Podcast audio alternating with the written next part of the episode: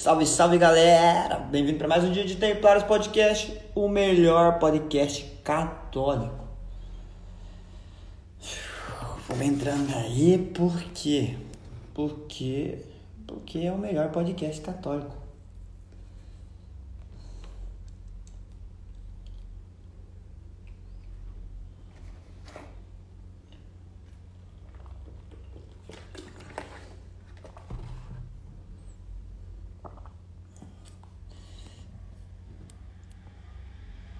Mate Delay. Do Gib. Do Gib. Logo mais nós começamos, eu só tô chamando os convidados. Aguenta aí.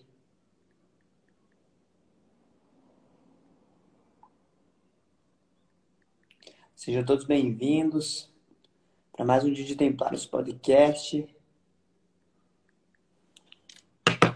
É nós, Matheus.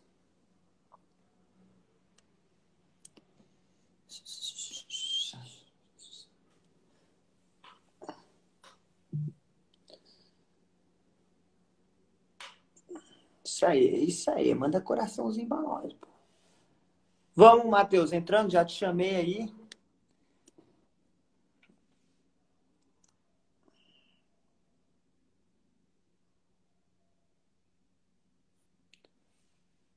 E já já eu também chamo a Gabi. Porra. Que aconteceu, mano? Chamei umas três vezes. Não tava aí? Não tava aí. Pô, eu tô pensando em acender meu charuto hoje, mas não sei não, velho. Vai ficar mal fedido. Seja bem-vindo, Emily. Tudo bem com você? Como é que tá as coisas aí em Curitiba? Certo? Como é que tá o grupo de jovens? Tá bombando?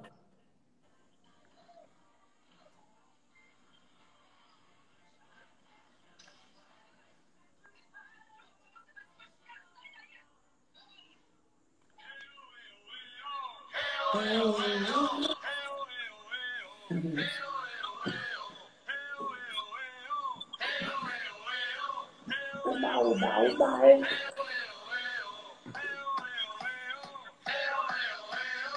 Falar com a com a Gabriela. E esse cabelinho tá na régua, hein, tio? Ficou da hora, hein? Ficou massa, né? Ficou os fios. É, ficou mesmo.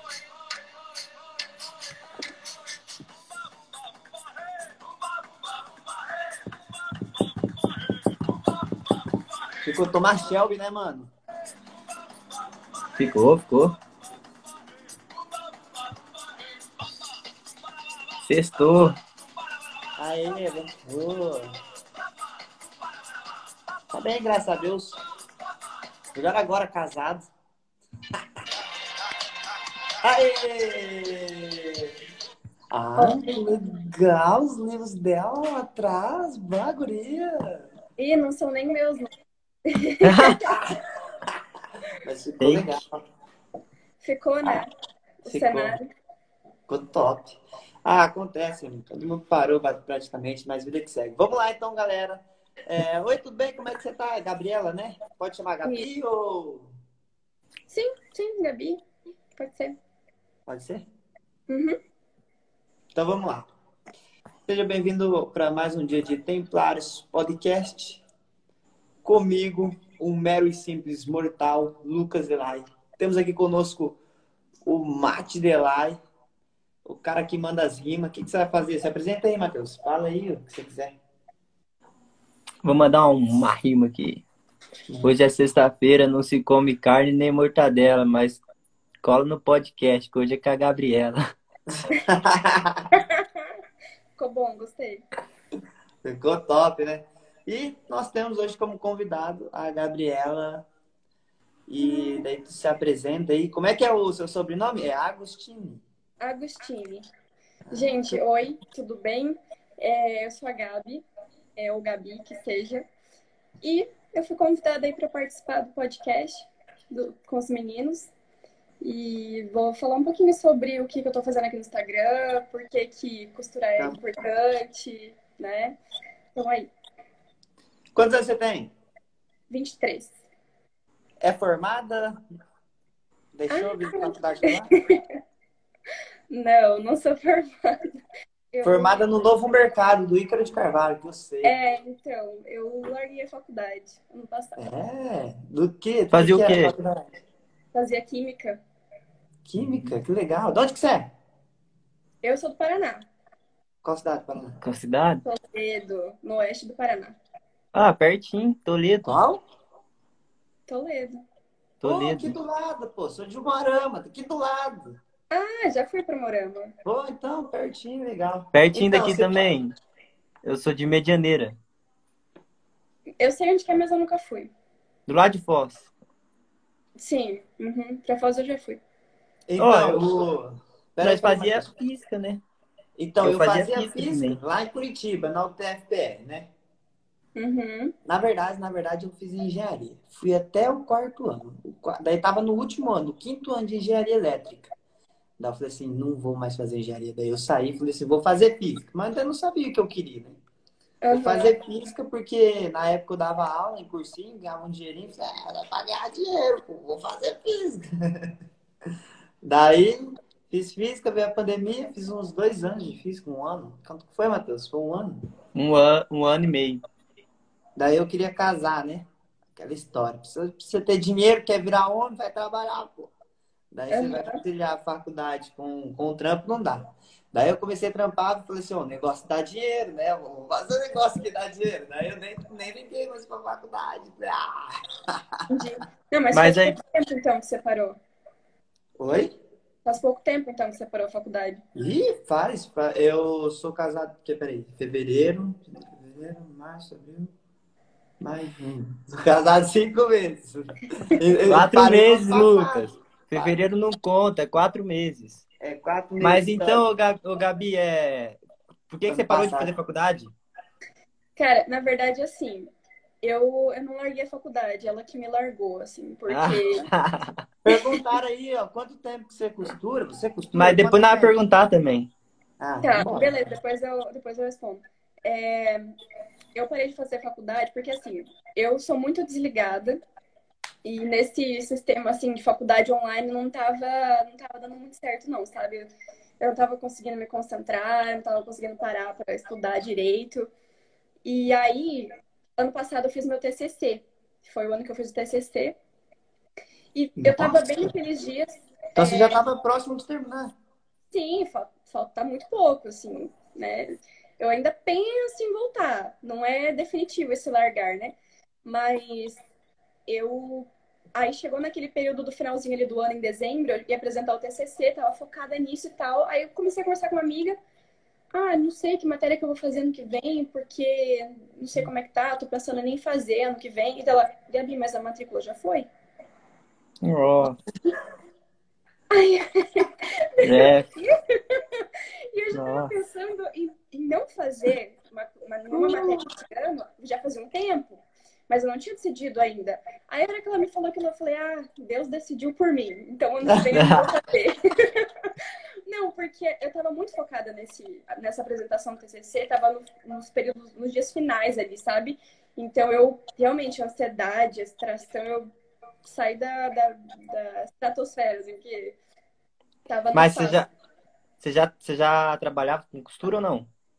Não, é, não, eu, eu costuro desde 2000. e- Bom, eu costuro desde 2012, mas que eu aprendi faz mesmo, que eu falei, não, agora eu- dá pra dizer que eu tenho uma habilidade aqui em costura, foi lá em 2017, 2018, que foi quando eu peguei pra aprender de verdade.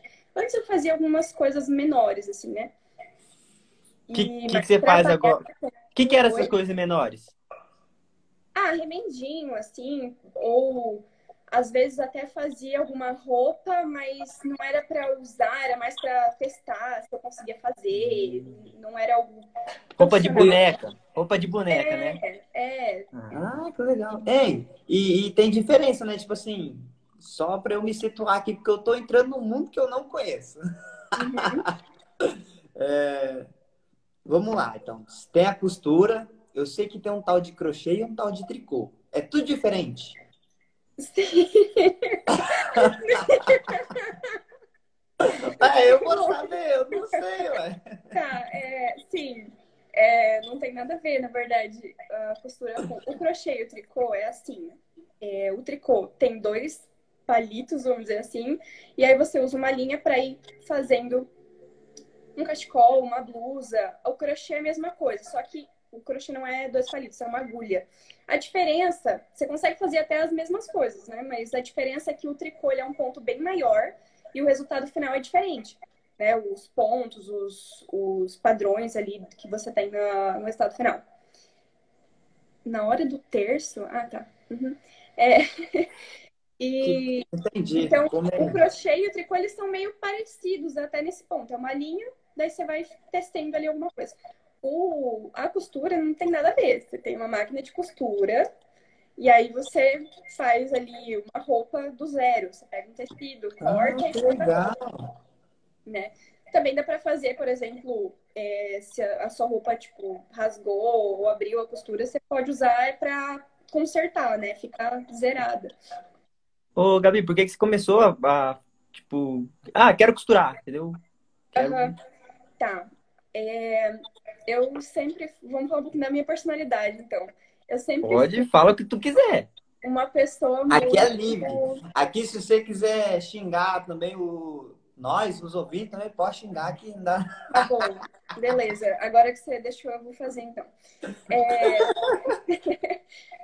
Eu sempre fui uma pessoa muito revoltada. Assim, Colérica. rebelde contra o sistema. É, colérica, isso, isso mesmo. Acertou meu temperamento. Então, e aí eu não gostava muito de depender dos outros, assim. De, ah, eu ia numa loja e não tinha roupa que eu queria. Aí eu não me sentia muito confortável, porque as roupas hoje em dia, mesmo que naquela época eu nem, eu nem praticava religião da forma como eu pratico hoje, Isso que eu ia perguntar, porque uhum, por causa da roupa, tipo, pra, pra pedir roupa e tal. desculpa, não escutei, não escutei. Tipo assim, pra tu. Porque normalmente quem não é. Quer dizer, sei lá, a pessoa acha uma roupa muito fácil, né? Ah, Não sei. Ah, às vezes a Não. menina de religião acha uma roupa muito fácil, a menina que não é, talvez não. Sei lá. Aham, Não, assim, naquela época eu não, não pensava muito em modéstia. Não tinha muito a ver com isso, porque eu nem sabia o que era modéstia. Modéstia, castidade, é, não, não tinha isso. Eu tinha o quê? 14, 15 anos. Era uma época que eu tava bem perdidona, assim. E aí eu. eu 14, 15 anos perdidona, filha. 14, 15, 15 anos eu pensava em jogar bola. Tá bom, 14, 15 anos eu tava passando pela minha crise de identidade, queria saber quem eu era. E, e aí eu não me sentia muito confortável em mostrar muito o corpo. É uma, uma época que você tá mudando, você tá passando pela puberdade. E aí a solução que eu encontrei naquele momento, mas eu sabia que era uma solução provisória, era camiseta, jeans e tênis. E era literalmente isso que eu usava e usei por muitos anos, assim, foi só isso. Mas E olha, isso vou te falar muito. uma coisa. Nessa.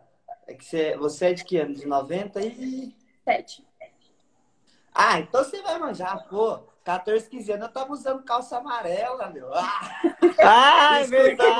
Paramore, metendo É verdade, é Lavigne, Tá ligado? É verdade. Nossa, que Mas- MTV. Ah. Mas, ah, mas isso tem a ver com essa busca pela identidade, né? Tem, tem. Você vai lá testar. Aham. Então, e aí eu lembro que eu saía ia em loja, tinha, tinha que garimpar, e não encontrava o que eu queria e nada era do jeito que eu queria. Aí eu falava, ah, quer saber? Eu queria conseguir costurar as roupas. Daí você fazia sua própria. Genial, genial. Exato. Eu costurar, vou fazer minha própria roupa. Perfeito. Nossa, foda. Então, e essa ideia veio um pouco assim da minha avó, porque ela costurava e ela fazia as roupas da- das minhas bonecas. Quando eu perguntava, pedia pra ela, ela fazia.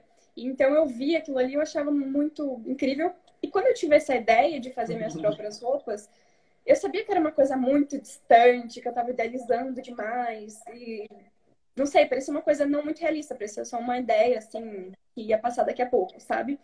Porque você não Mas- sabia como que fazia, né? Mas você achava incrível, né? É... Aham. uhum. Entendo, entendo. Então, e daí na época a minha avó, a minha avó, sabe aquelas vozes que você fala assim, nossa, tipo, eu tô precisando de tal coisa. Aí ela vai e já se prontifica, entrega, e você fala, nossa, você tinha comentado, sei lá, né? e, aí, e aí a minha avó, eu comentei com ela, nossa, acho que eu tinha vontade de aprender a costurar, que nem a senhora e tal. E aí ela falou, então vamos comprar uma máquina. E daí ela comprou uma máquina pra mim. Oh, que legal, cara! Uhum. Eu falei, vó, não precisa, é muito caro. Dela, não, não, a gente já comprou. E minha avó, se ela decidir alguma coisa, ela não muda, não muda a ideia dela nunca, né? Não tem como. Aí ela comprou uma máquina e eu fiz, o vendedor explicou lá como é que usava. E essa foi a única aula de costura, vamos dizer assim, que eu já tive na minha vida, né? E. Autodidata também, diferenciado. Pô, mas os coléricos são assim, né? O colérico, se, se dá um negócio na mão dele, ele se vira. Ele vai, vai ali, vai bater a cabeça até aprender. Eu vou te dizer que eu descobri que eu sou colérica faz nem um ano. Então, agora que eu tô entendendo como é que o colérico funciona, assim, né? Eu não relacionava isso a ser colérica, eu relacionava isso a, a ser muito é, querer coisa do meu jeito e ninguém mais sabia como que fazia aquilo. Claro, eu vou fazer do meu jeito, então, né? É, mas eu cheguei a procurar curso de costura. Eu cheguei a procurar, só que eu não encontrei. Eu até encontrei um, me matriculei e não deu turma porque não tinha gente suficiente. Então, não é uma coisa muito fácil de encontrar. Nem na internet não é muito fácil de encontrar um curso. É, se eu perguntar online, não tem? Tem, mas não é uma coisa muito fácil. Eu, eu encontrei uma. uma eu creio que deve. É, desculpa interromper, eu creio que devido à escassez, deve ser muito caro também. Não sei, porque eu nunca encontrei. eu encontrei uma moça que ela dá cursos, ela presencialmente, e ela migrou para online também, acho que devido à pandemia, não sei. E eu me inscrevi para esperar o curso dela sair. Faz um ano que eu tô inscrita e não saiu nunca. Nossa. E ela falou muito bem. Eu falei, nossa, com certeza vou ter alguma coisa para aprender com ela, né? E tu e já tem o seu? Curso. Oi? Tu já tem o seu curso? Não, não ah. tem. Ó o marketing aí, ó o marketing aí, galera, rapaziada. Pra quem gosta de costurar, ó, tá pra sair um curso aí, tá? Então vamos fazer um lançamento. Ô, Gabi, aqui, aqui também é tudo aluno do novo mercado, tudo aluno do pai, né? Então. É. Não, já deu pra, deu pra perceber já pelo estilo aí da. não, assim, é, eu não tenho um curso. E faz pouco tempo que chegou muita gente ali no meu perfil, assim, umas 200 pessoas em três dias, vamos dizer assim, é, que eu consegui Nossa. um pouco de tráfego ali, uhum. e e aí o pessoal começou, Gabi, como é que funciona? Você dá um curso, eu quero aprender a costurar e tal. E aí eu comecei a pensar na possibilidade, entendeu? Então eu tô, eu converso muito com o pessoal ali no meu direct. As meninas vêm, ah, como é que faz isso, como é que faz aquilo? E eu sempre falo, gente, tem uma dúvida, me pergunta, me pergunta. Sou muito disponível, né? E aí elas vêm, assim, com as dúvidas dela e eu tô começando a recolher esse material, assim, pensando, cara, é, eu posso criar uma coisa legal aqui pra galera que tá querendo começar porque não é uma coisa muito fácil de encontrar. Você encontra material no YouTube. Só que eu, lá no início, quando eu queria aprender, eu não conseguia aprender com o YouTube. Porque você não tem a pessoa ali para te auxiliar, o professor. É... E no YouTube eu percebo que falta muitos passos. Talvez porque é difícil editar um vídeo e colocar todos os erros que deram, por exemplo. Talvez porque as pessoas que fizeram não tinham tanta experiência. Eu não sei, mas falta muito passo. Hoje, porque normalmente, eu acho que quem faz deve ser. Olha, ó, ó, ó a mente aqui, ó, inferior.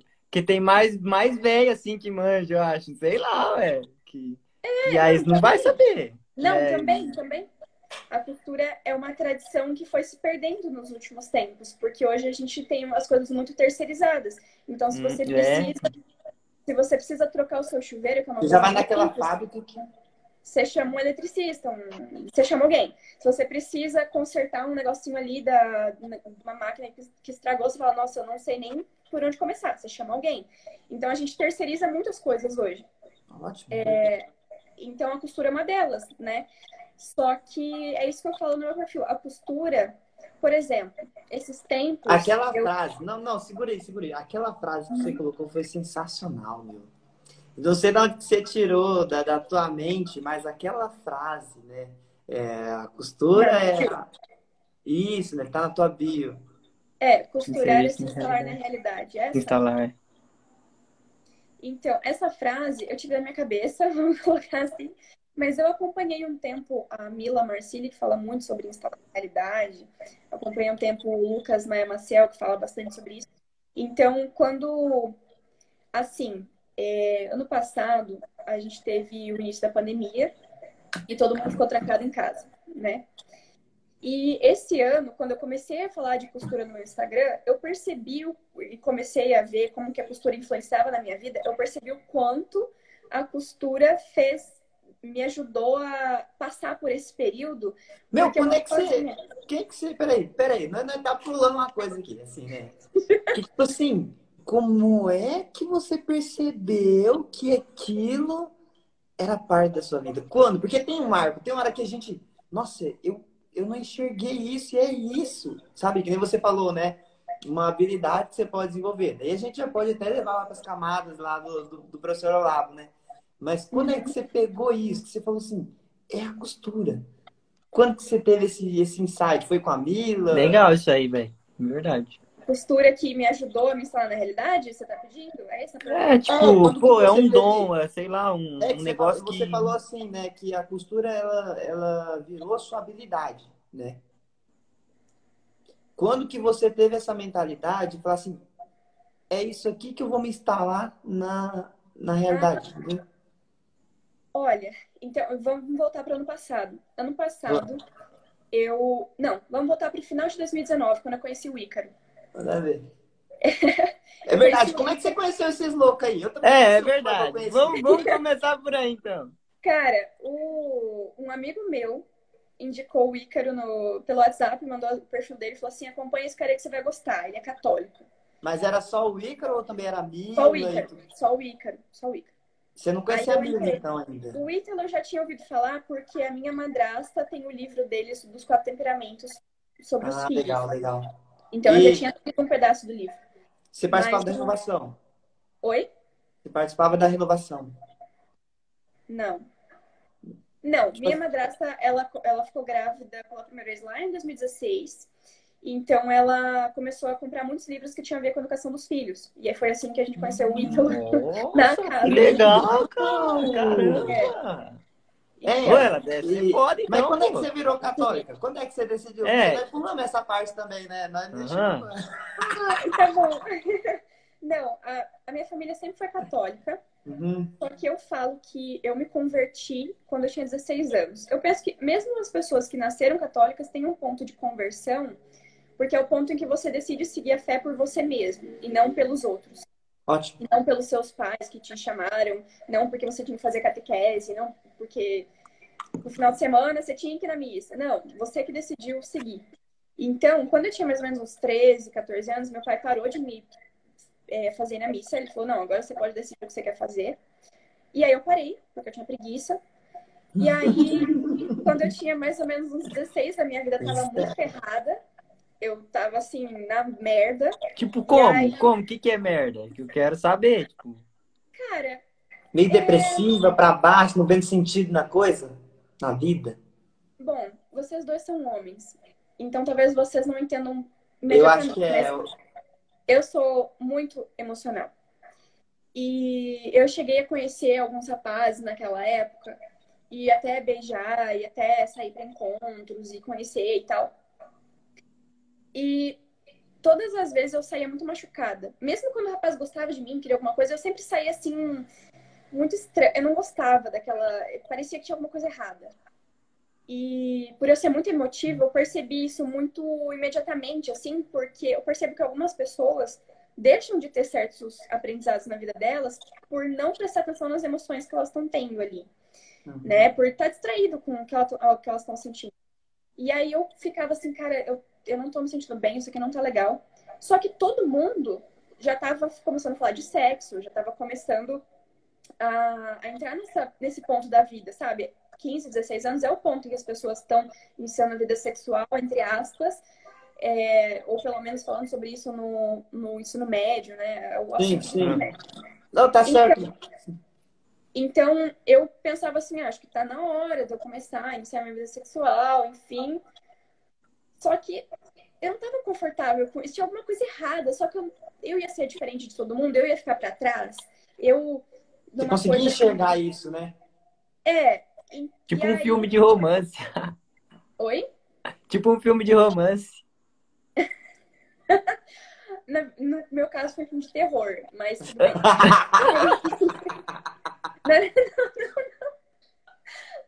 Não, não foi isso que eu quis dizer. Não, não, não entendi, eu entendi, eu entendi. Tipo, pô, frustração tá de frustração. É que eu tava sofrendo muito. Eu tava isso, entendi. E aí, quando entrou 2014, eu tava muito focada em política. Era, era o que eu tinha na minha cabeça. Política, política, política. Aí meu pai falou sobre o Padre Paulo, sobre as palestras dele lá do marxismo cultural. Oh, seu pai, meu, que louco! é, essa foi a época que a gente tava pedindo impeachment da Dilma, que tava todo mundo revoltado com a Dilma, não sei o quê. E aí eu ia caminhar com meu pai, de final de tarde, fazer exercício, assim, caminhar com meu pai, e a gente só conversava sobre isso. O dia inteiro, o dia inteiro. E ele tu me era feminista? Aulas, assim. Ou não? Não gostava? Oi? Tu era feminista? Não. Eu não não tinha. Você queria entender. O que eu estou entendendo é assim, você queria entender o que, que é o, o rolê político todo que está acontecendo que ia entrar naquilo. É Sim, eu, eu, porque assim, eu percebia nas pessoas da minha família, as pessoas que eu tinha em volta de mim, que elas não votavam em alguém que elas conheciam. E aquilo me deixava revoltada. Elas só votavam em qualquer um porque tinha que votar e pronto. Sabe? Não conhecia direito, enfim. E aquilo me deixava assim, meu, mas é tão importante, né? Por que, que vocês não prestam atenção? E, e aí eu falei, não, eu vou ser diferente, eu vou entender sobre política, eu vou entender o que está acontecendo, eu vou entender Legal, o que meu. E aí, e aí também foi uma época, acho que nessa época mesmo do adolescente começar a se interessar por política, começar uhum. a se interessar por relacionamento, enfim. E aí, como que essas duas coisas convergiram, né? Política e relacionamentos. Porque eu conheci sobre o Padre Paulo e nas palestras de marxismo cultural fala muito sobre a, a cultura que a gente tem hoje, sobre a sexualidade. Uhum. Que está totalmente relacionado com política hoje. E tu foi direto para esse curso? Porra, quando eu abri ele pela primeira vez, não entendi nada que ele falava. Daí ele, daí ele falava. Daí ele começava a falar do. Meu Deus, até esqueci. Da é, teologia da libertação, né? Hoje faz mais sentido para mim. Na uhum. época, assim, quando eu tinha uns. No momento da sua idade, assim, quando se falam que tinha uns 15, 16, eu gostava também. Nossa, eu me interessava, mas daí eu escutava e não entendi nada. Não entendi nada. Cara, eu vou te dizer que eu entendi tudo. Assim, lógico, se eu assistir hoje, eu vou entender até num nível mais profundo, mas eu entendi tudo porque eu já estava nesse assunto fazia um tempo. Eu não fui direto para esse assunto. Eu estava ali fazia um uhum. tempo. Meu pai já tinha explicado muita coisa, né? Que nem eu falei, ele me deu muitas aulas disso. Então Legal. eu já estava assim num ponto de conseguir entender. Mas assim, eu lembro que eu abri o Bubble Shooter no computador, que é aquele joguinho que tem as bolinhas, e você vai uhum. clicando pra ir matando as mesmas cores. Assim, eu abri e ficava lá, duas horas na palestra. O Matheus, esse daí, o, o, dela é igual aqueles macaquinhos que vai estourando as bexigas, tá ligado? Uhum. É, tem vários, assim, nesse sentido, mas esse foi, eu acho que, o mais clássico de todos, né? E, e aí eu ia assistindo as palestras e aí ele explicava sobre a, como que era a sociedade hoje em dia, como que a sociedade brasileira funciona, por que, que as coisas estavam acontecendo daquela forma. E aquilo abriu os meus olhos para perceber que o que a gente vive hoje é uma coisa muito de poucos anos atrás. Não faz muito tempo que as coisas são Nossa, como a gente sim, tem hoje. Pouco, pouco, pouco. Pô. 1800 para cá é pouco tempo. Você chegou a assistir o Brasil Paralelo, a Última Cruzada? Eu assisti, acho que dois capítulos. Viu? É genial. E os caras é muito bom, edição de imagem, tudo. Muito bom. Sim. Então, quem assistiu, rapaziada, a gente recomenda aqui, ó. Pesquisa lá, tá gratuito no YouTube. Você vai lá, Brasil Paralelo, a última cruzada. E você acredita que eu, que quando eu descobri que realmente era a última cruzada, eu fiquei mais, mais louca ainda, sabe? Nossa, falei, nossa. Sim. Então, é, onde que eu tava mesmo? De entender ah, do Padre Paulo. Né? Que aí as coisas se juntaram, deu muito certo. E aí que eu comecei a entender, cara, esse negócio de sair transando a hora que tem com 16, com 17, com 18 anos, na adolescência, ter vários parceiros sexuais antes do casamento, é, sexo fazer parte do namoro, é, esses livros que às vezes nem tem cenas explícitas, mas aquele romance todo, aquela tensão sexual entre os personagens tudo isso é uma coisa muito atual, é uma coisa muito do agora que pouco tempo atrás não faria sentido e que tem lugares do mundo que isso nem faz sentido. Né? Se você vai para certos países, isso não é uma coisa comum lá. O Brasil é muito aberto né, para sexo. Fala que sexo, sexo é tabu, mas no Brasil não. Né? No, no Brasil não é nem um pouco. Então, é, eu comecei a entender que eu não precisava me adequar àquilo, porque aquilo era uma coisa tão atual, tão daquele momento, que eu poderia viver um passo atrás, onde o meu comportamento tinha um. Ele ressoava mais na eternidade, vamos colocar assim. Porque ele tinha mais a ver com aquela doutrina, estava mais dentro da doutrina católica, onde aquilo era válido hoje, ontem, amanhã e qualquer momento da história que seria válido. Muito bom, muito bom isso, caraca. E foi ali que eu entendi, eu descobri sobre Temos a um, um gênio aqui, Matheus. Temos um gênio. É. Uhum. Não, o Padre Paulo, né? O gênio, no caso. Mas assim, foi ali que eu descobri sobre a castidade. E eu fiquei muito feliz, porque, como eu falei pra você, eu sempre fui assim, rebelde contra o sistema. Aí eu encontrei um ponto em que eu podia ser contra todo o que todo mundo tá vivendo. Eu podia viver, ser aquela pessoa que eu era e estar certa. Entendeu? E eu, eu, tinha certeza que eu estava certa, porque Deus falou que era assim, então é assim, entendeu? Então, é, apesar de que no início, quando eu descobri, é lógico que eu fiquei assim, nossa, meu Deus, eu tenho até um post sobre isso. Eu vou ter que esperar então uns 10, 15 anos até eu transar, até eu casar, meu Deus, tempo. É... então, assim, eu fiquei né, meio chateada. É, Foi legal que você fala, você, não, você, você é sincera, né? Tem gente que não fala, não, meu. Tem gente que só pensa. Uhum. Mas assim, é, naquele momento eu sabia que eu não estava pronta, mas para até casar parecia muito distante, sabe? Parecia muito longe, tá? enfim. É, mas aceitei, foi difícil. E a conversão sempre é difícil, né? É. É, foi difícil não só por esse ponto do sexo, mas porque eu tive que mudar muitas coisas na minha vida. Certas músicas que eu escutava. É o post da Rucan, isso mesmo. É um post que tem uma rosa queimando e é uma caixinha dos stories que me pediram o que você acha sobre a hookup culture. Aí eu conto toda essa história de como eu me converti, descobri a castidade, enfim. É... Ai, meu Deus, o que eu tava falando? De, Nossa, de... era de mas foi disso aí, de descobrir da castidade que ia demorar muito até chegar, mas você foi aceitando. É, sim, isso. Eu tive que mudar, por exemplo, músicas que eu escutava. Isso, livros que eu lia, de romance, sabe? É. é filmes. De livros bons de romance é da mas, Jane Austen. Eu li um livro dela, o, o mais famoso. Orgulho né, e Preconceito? O Orgulho e Preconceito, que eu gosto bastante. É, muito daquele que, livro. É, quando você uhum. falou assim, né, de, de, se ver. Quando eu era mais, mais jovem, eu também me via assim, porque é, lá nos 15, foi com 15 anos. Na Piazada lá só gostava de jogar bola. Uhum. Só que aquilo, não sei por, por eu ser filmático, mas era muito preguiçoso. Eu, eu sempre falei assim, ah, vou ficar correndo atrás da bola. Tipo assim, eu jogo bem, sou melhor que o Matheus aí e tal, né? Mas eu gostava de outra coisa, eu gostava de ver, de ver filme, de romance, eu gostava. Eu não lia tanto livro assim. Teve uma época que eu e o Matheus a gente disputava de ver quem lia mais livro, né? Daí ficava a tarde toda para ler um livro assim, eu lia batidão. E eu gostava muito de romance. Daí, com 15 anos, eu falei assim: vou fazer teatro, porque é um bagulho que eu gosto. E aqui, quando eu pensei em fazer teatro, o pessoal já falou: ah, o um negócio de, de viadinho, sabe? Já levando para porque molecada tem essas malícias, né? Mas eu não tava nem aí, eu gostava, né? E aí eu fui fazer porque eu gostava desse negócio de amor. Para mim, esse essa vulgarização do romance, que você falou, né? É, pra gente, quando tava naquela idade, era muito nítida, né? Muito forte. Então, meio que, sabe, não, não batia ali dentro.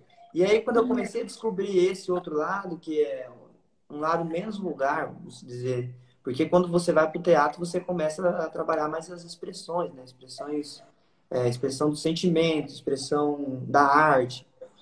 E daí eu comecei a ver todo esse lado também, que nem você falou, né? Porque não estava encaixando. E eu achei legal, né? Eu lembrei de tudo isso, meu, demais, é sensacional.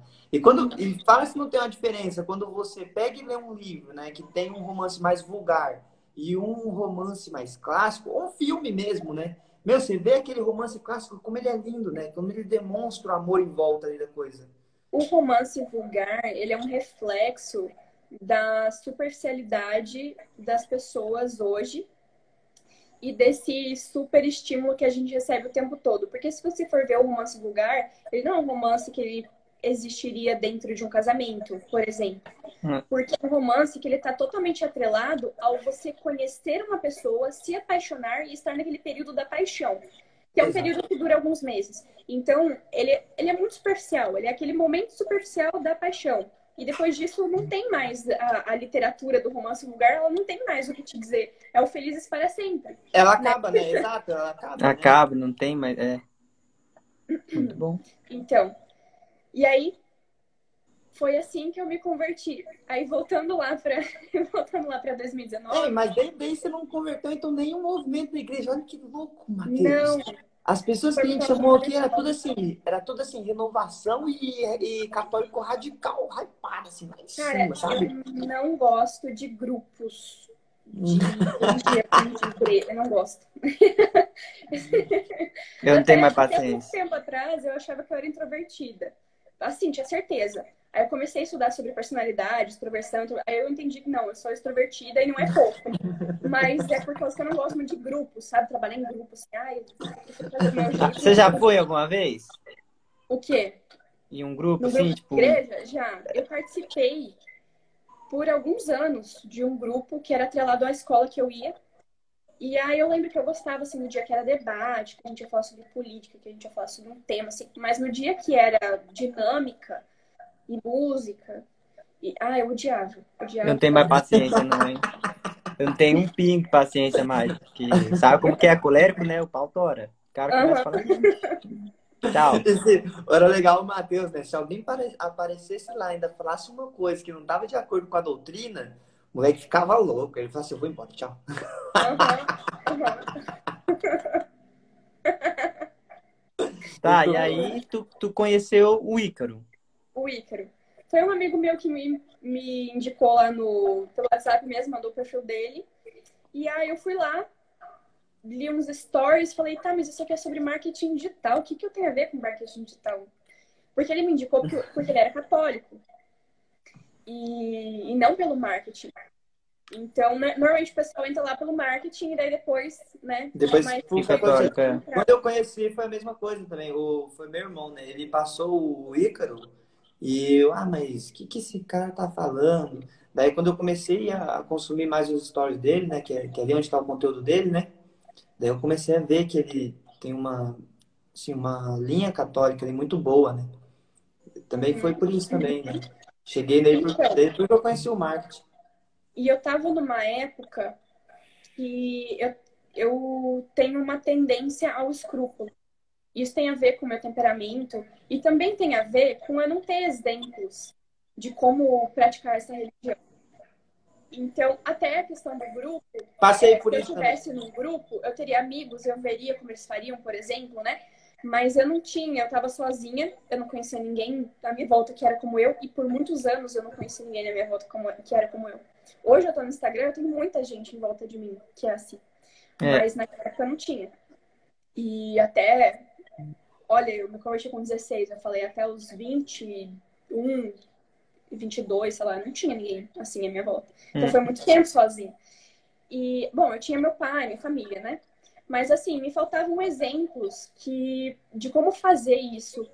Eu cheguei a conhecer histórias de santos e tal, mas mesmo assim, os santos, mesmo mais novos. É muito assim, distante, eu acho. Eles ainda vivem em séculos passados e a coisa mudou tanto hoje. Isso, é muito distante.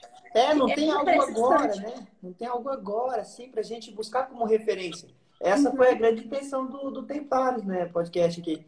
Trazer a galera que, que pode ser referência, né? E aí, se você quiser seguir, daí você olha lá. Né? E se você não. Sim, entendeu? eu já eu comecei a escutar uns podcasts ali, tava no meio de um. ah, que legal. Então, é... E aí eu comecei a seguir o Ícaro porque eu percebi que ele era um cara totalmente assim, livre de escrúpulos, sabe? Aí eu falei, cara, isso aqui vai ser um exemplo bom para mim, para eu entender como é que ele faz, como é que ele. E aí ali no Ícaro eu percebi que os meus escrúpulos tinham me impedido de desenvolver o meu lado profissional e pensado somente no espiritual. Então, meu lado profissional estava assim, largado. Eu achava que qualquer Ficava ambição, só lá em cima, né? Não, não tinha aqui embaixo, né? Qualquer Exatamente. Eu pensava que qualquer ambição que eu tivesse, Legal. eu tinha que matar imediatamente, porque senão era uma coisa assim. É... fugia da fé católica, que eu estava sendo desumilde. Quem sou eu para pensar que eu posso ter mais do que a outra pessoa que tá, né, veio do mesmo lugar que eu, né? Quem sou eu que, sabia, que eu posso me destacar? E, e, se, eu, se eu conhecesse tu antes e vejo você com esse pensamento, falar, pô, cara, ele é santona, hein? é a mesma coisa.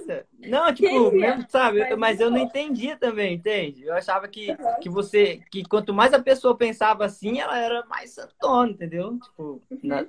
Cara, eu penso que assim, não, não tá tão errado, mas primeiro você tem que.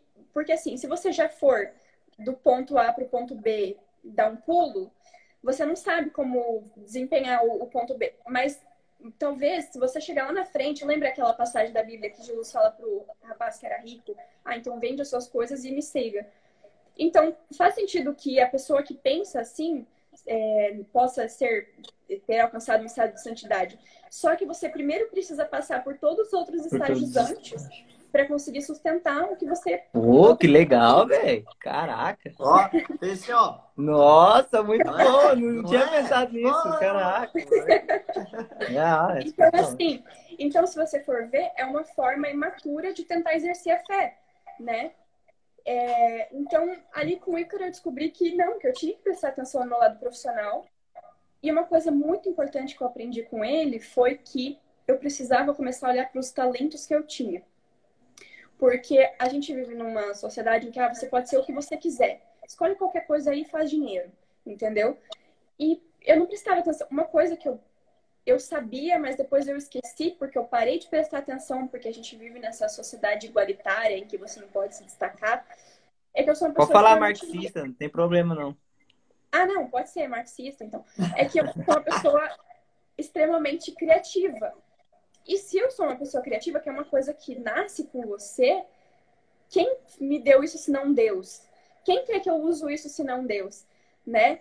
E eu não usava isso. Então, hoje eu estou colocando isso à prova e colocando isso no mundo concreto para conseguir ajudar outras pessoas. E essa é uma forma, o Instagram que é uma forma de fazer isso, né? Você falou uma coisa, desculpa te cortar, mas isso aqui é importante, eu preciso pontuar. Pode falar. É, eu tava conversando hoje com o meu irmão e ontem com a minha esposa e com os amigos nossos, né? Que, tipo assim, isso daí te, é meio que uma conexão sua com Deus. Por quê, né? Eu vou usar o exemplo que eu usei lá no podcast dos temperamentos, Corai. Quando, vou, quando você cria uma garrafa, você cria ela com uma função, né? A função de, de ter água dentro. Uhum. O que que essa garrafa vai te conectar a você. Tipo assim, você é o criador dela, mas como que você mostra que tem essa conexão? A função que ela tem, porque é uma das funções que você pode exercer. Quando uhum. você falou que você tem essa habilidade em você, é, isso daí vai te conectar com o ser superior que te criou, que é Deus, né? E aí Deus deixou aquilo. Quando você começa a exercer aquilo, você se sente mais conectada com aquele ser superior, com Deus no caso. Muito bom, você conseguiu explicar melhor o que eu estava dizendo.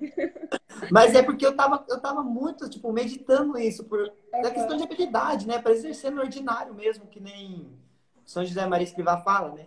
De, de ser santo aqui na hora, no, no trabalho, no dia a dia, no, no ordinário. Exato. Vai lá. Uhum.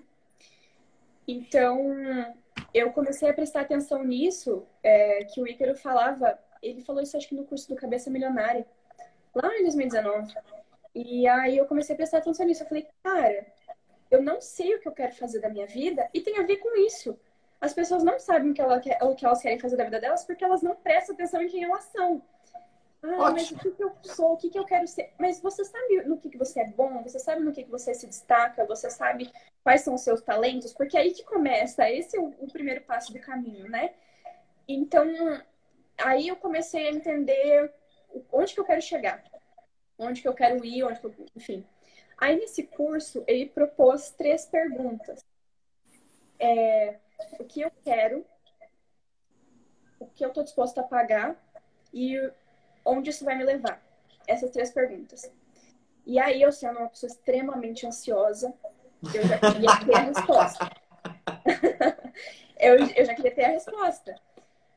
Mas eu falei, cara, se eu, mais uma vez na minha vida, querer coisa para ontem e não tomar o tempo necessário para conseguir investigar isso lá no fundo, lá no, no âmago da questão, eu novamente vou perder tempo, né? Tu vai e pular do ponto A pro ponto B, ué. Exato, exato. E aí você chegar no ponto B e você fala, não, mas esse aqui não era o ponto B que eu queria. Entende? Só que daí você já tá lá, você já fez a cagada. Perfeito. você já perdeu mais tempo, né?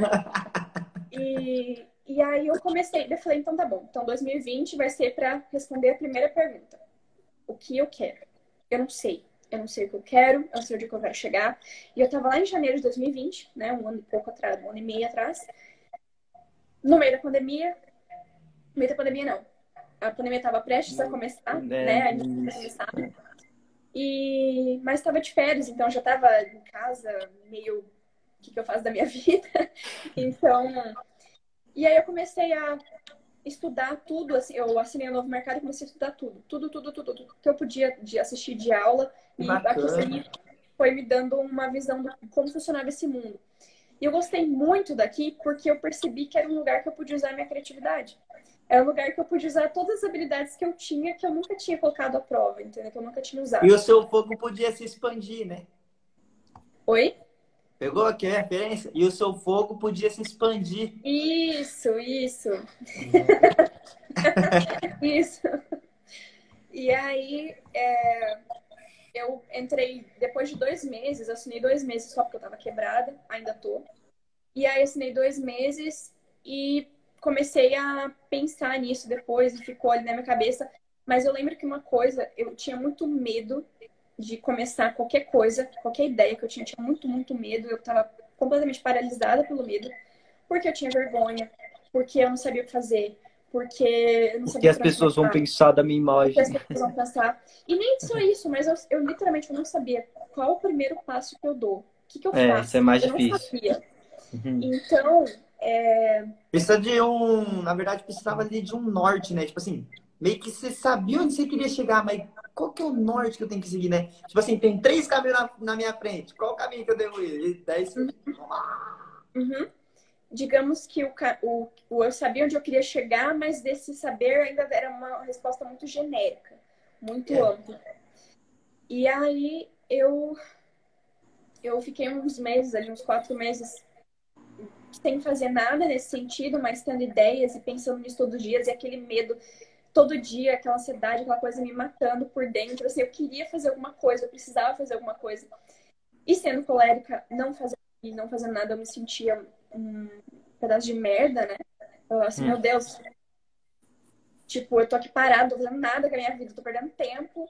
E daí a faculdade também não estava rolando, então nem a faculdade não estava fazendo para pelo menos apaziguar, apaziguar a consciência, né? Uhum. E aí em junho ou julho eu comecei a abrir caixinhas no Instagram. Eu falei, tem que começar. Então, comecei a primeira caixinha. Eu já interagia com o pessoal no, nos stories, porque eu já gostava de conversar, enfim. Que bacana. Mas eu comecei a abrir caixinhas. Oi? Que bacana. Ah. e aí, logo na primeira caixinha já me perguntaram sobre religião. Porque como eu já falava algumas coisas nos stories, o pessoal já tinha uma ideia dos assuntos, né, que eu gostava de conversar. E esse gostar de falar nos stories não era programado, era meio sem querer mesmo, assim, né? E aí eu comecei a falar sobre religião, e aí eu já fui aprendendo a escrever, me comunicar com as pessoas nos stories, como passar mensagem, é, quanto faz, escrever um texto é, que tá naquele formato dos stories, que você não demora tempo demais, mas também não é muito curto e você consegue passar a sua mensagem. Só que logo começou o semestre da faculdade. Então eu fiquei uns dois meses assim, fazendo caixinha e também começando a ter um, um turbilhão de ideias. Porque depois que eu dei o primeiro passo da caixinha, aí que eu falei assim, agora desbloqueou, sabe? Eu ainda tinha muito uhum. medo, mas eu já tava mais assim, pronta para encarar esse medo, sabe? Legal, cara. E aí eu comecei a ter muitas ideias, e aí comecei a colocar uma coisa em prática, outra, outra, outra.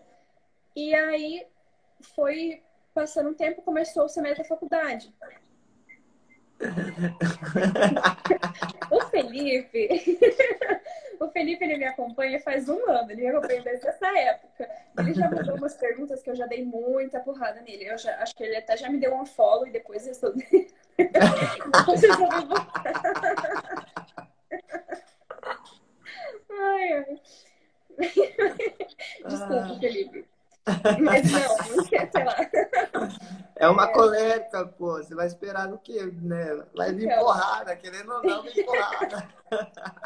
Então, eu gostei muito desse lance da caixinha porque eu podia bater nas pessoas, mas eu tava ajudando elas, entendeu? Uma coisa que eu lembro a Bíblia. Eu... Lembro a Bíblia, uma coisa que eu vejo em Jesus que ah, é, você deve gostar muito de. Desculpa cortar, mas deve gostar muito. Você segue o Ítalo? Sim, sigo, aham. Uhum. As porradas dele é boa também, né? Sim, nossa, aham. Uhum. E é uma porrada de fleumático que ela chega assim meio do nada e parece que, parece que não foi forte, mas foi. É uma coisa assim, não sei, é muito estranho. e aí. É... Ai, meu Deus. Ah, daí chegou a faculdade e aí, todas aquelas ideias que estavam, aquele fogo que estava expandindo aqui, que estava. apagou. Quando eu comecei o primeiro o semestre da faculdade.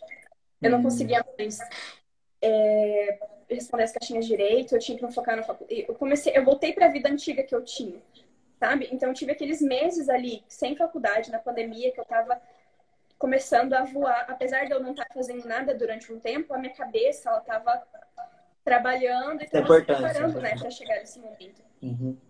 Então, é, tudo aquilo que estava se expandindo voltou. Parece, literalmente, parecia que era uma fogueira que estava assim muito grande, assim, estava começando a, a, a, né? E aí alguém jogou água em cima e já era, matou. E aí eu comecei a ficar estressada de novo.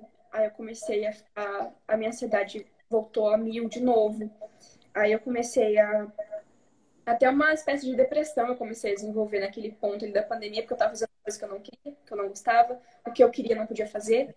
E aí eu tinha que. você esquece de ser quem. Meio que a gente esquece de ser quem a gente é, né? Tipo, exato, exato. Né, você perde, você perde a sua identidade, né? Nem... Sai do eixo. Encontrando, eu estava encontrando a minha identidade ali no mundo profissional, digamos, e eu precisei parar, sabe? E eu tinha que fazer um TCC, não eram disciplinas da faculdade, era um TCC, então eu precisava ah, me concentrar, eu precisava ler, eu precisava fazer aquilo. E eu, eu não tinha como me focar, focar em outra coisa. Eu continuei fazendo as caixinhas, porque eu não queria parar, uhum. mas aí chegou lá no final de dezembro, e eu apresentei o TCC, enfim, e aquele, naquele período ali de dezembro, quando eu tava terminando de escrever, eu falei pro pessoal, galera, eu vou sumir três semanas daqui, foi mal, vou ter que sair, depois eu volto, porque eu preciso fazer meu TCC, porque chegou um ponto ali que tinha muita coisa para fazer, eu não conseguia mais estar na internet. E eu foi, foram três semanas que eu esqueci da minha vida, esqueci de quem eu era, esqueci de fazer em casa, não fazia mais nada, eu só fazia aquele bendito daquele TCC. E aí... É, mas segura aí, segura no TCC, no bendito TCC. É que você falou uma coisa legal aí, né? Que, tipo assim, quando a gente é pequeno, Claro, essa pergunta devia se repetir para nossa vida toda, né? É, a professora lá do, do coleginho fala assim, né? O que você quer ser quando você crescer? Sempre. Todo termino de férias, quando voltava para aula, tinha aquela pergunta: o que você quer ser quando crescer? Daí você passa o ensino médio, daí chega no terceiro ano, daí realmente a coisa acontece, só que a pergunta é a mesma. E eu estava conversando com a minha esposa que eu não gostei muito dessa pergunta, analisando hoje. Por quê? Porque ela poderia ser só mudado o que para quem, né? Tipo, quem você quer ser quando crescer? Uhum. Porque daí você vai na sua identidade, você não fica ali naquele negócio. É, Superficial. Uma, né? uma profissão vai te definir? Não. É tipo, tá vendo a inversão de valores, né? É que nem quando a gente fala de, de política. Vou falar porque você gosta. Quando a gente fala de política, muitas vezes a gente pensa assim que é, o, o Estado depende da gente, né? Uhum. Mas quando o pessoal realmente fala hoje em dia, é meio que a gente dependesse do Estado. Mas o certo, certo, certo, é que o Estado depende da gente. Entendeu a inversão de valor? Sim. O Estado está aí para atender as nossas necessidades, não a gente atender as necessidades do Estado. Uhum. Entendeu? Então, trazendo agora, fazendo analogia agora com o que eu quero ser, pô, uma profissão não vai te definir. Uma profissão é uma profissão, foda-se. É uma habilidade que você pode usar para atender suas necessidades. Agora, quem você quer ser, daí é um, né? Faz toda a diferença. Você consegue identificar a sua identidade ali. E daí você fechou no PCC. Nossa, Mas aí a gente volta naquele assunto lá do talento. Você não aprende a prestar atenção nos seus talentos na escola. A escola é o contrário. A escola te ensina que você é mais um, igual a todo mundo. E você esquece de quem você é. Então... Exato. Nossa, perfeito, perfeito, né? É, é, é a mesma coisa que um, um católico louco, né, que nem eu era, querer ser igual o Santo Agostinho. Santo Agostinho é Santo Agostinho, sou eu, porra. Uhum. Né? Não uhum. posso, eu não vou conseguir ser igual o cara, porque ele teve toda a vida dele até a minha. É mais ou menos isso mesmo. Pô, legal. Então, e aí, quando terminou, Aí, quando terminou, antes mesmo de terminar, eu já não, eu já sabia que eu não ia estudar no ano seguinte, porque eu já não tinha, já tinha perdido a matrícula. Inclusive, a, a Jaque, que entrou agora, é uma amiga minha que foi amiga que eu tava conversando, que me falou que eu tinha perdido a matrícula. entrou bem na hora, Jaque. ai, ai. E aí, eu falei, cara, aquilo me libertou de um jeito. A minha depressão foi embora, a minha ansiedade foi embora, meu estresse, tudo foi embora. Eu falei, cara, eu tô livre, eu vou fazer o que eu quiser. Imagina uma pessoa que esqueceu da vida por um mês para conseguir fazer aquele negócio e, e, e, entrando naquele mês sabendo Imagina que aquilo peso, ia acontecer. Né? O peso. O peso, exatamente. E aí, é, chegou em janeiro, eu comecei a produzir conteúdo de costura, assim, ó, a torta direita. Torta... Comecei a produzir muito conteúdo, é, principalmente porque naquele ano de 2020, como eu fiquei muito em casa sozinha, e eu não, eu não sabia o que eu queria ser na minha, na minha vida, eu não sabia onde que eu queria chegar, então eu não tinha, assim, alguma coisa específica que eu podia fazer para chegar naquele lugar. Então, o que, que eu estava fazendo? Eu estava costurando. Aprendi a é, aprendendo a melhor a costurar, entendeu? Aprendendo técnicas, enfim. E no fim acabou fazendo parte da, do que eu quero ser. Mas acabou dando certo. E aí, quando chegou o final de 2020, eu peguei, eu gosto de. Eu anoto tudo a minha vida assim num diário. E aí, se você for aqui, tá escrito 2020 aqui. Tá 2020. E daí nessa parte, nessa página foi onde eu falei sobre as três perguntas e falei, esse ano eu vou responder o que eu quero ser. E aí, quando chegou no final de 2020, eu abri essa página, eu li todas as dúvidas que eu tinha, todos os anseios que eu tinha, todo o ponto que eu tava na minha vida, eu falei, cara, eu sou outra pessoa, eu sei o que eu quero agora. Que legal, velho. E esse contraste, esse ponto da faculdade, foi muito ruim ter que passar por isso, mas aquilo deixou muito. O contraste que eu senti de, no caminho que eu estava antes e o caminho que eu estava quando eu voltei para a faculdade fez eu perceber o quanto aquele caminho que eu estava antes era o certo. Eu tinha encontrado o caminho certo, eu tinha encontrado o ponto certo. Mesmo que eu ainda não tinha desenvolvido muita coisa ali, mas era o lugar certo, né? O, o lugar que eu deveria voltar e continuar desenvolvendo. Então foi muito importante para mim ter esse contraste. É, certamente uma providência divina, né? Mostrar para ela isso aqui, você encontrou, é, segue por aí. E, e aí chegou em janeiro, comecei a produzir muito conteúdo de costura. Só que. Deus é muito bom, né? Oi? É que Deus é muito bom, a graça de Deus é tão grande, né? Que a gente não tem noção, né? Tá tudo ali, ó. Exatamente. Tá ali, uma hora Exatamente. vai até o meu curso, que hoje não tem muito a ver com o que eu estou fazendo, mas até o meu curso, é, foi ele que escolheu, porque ele se encaixou muito em muitos pontos da minha vida. É, química licenciatura. Então, eu aprendi muitas coisas relacionadas a, a ser professora, como fazer isso. Eu dei aula na faculdade ali para os meus colegas, né? Mas fiz projetos em escola. Então, na questão de educação mesmo, né? Educadora e tal. Uhum. Então, isso com certeza me ajuda aqui na, no Instagram, sabe?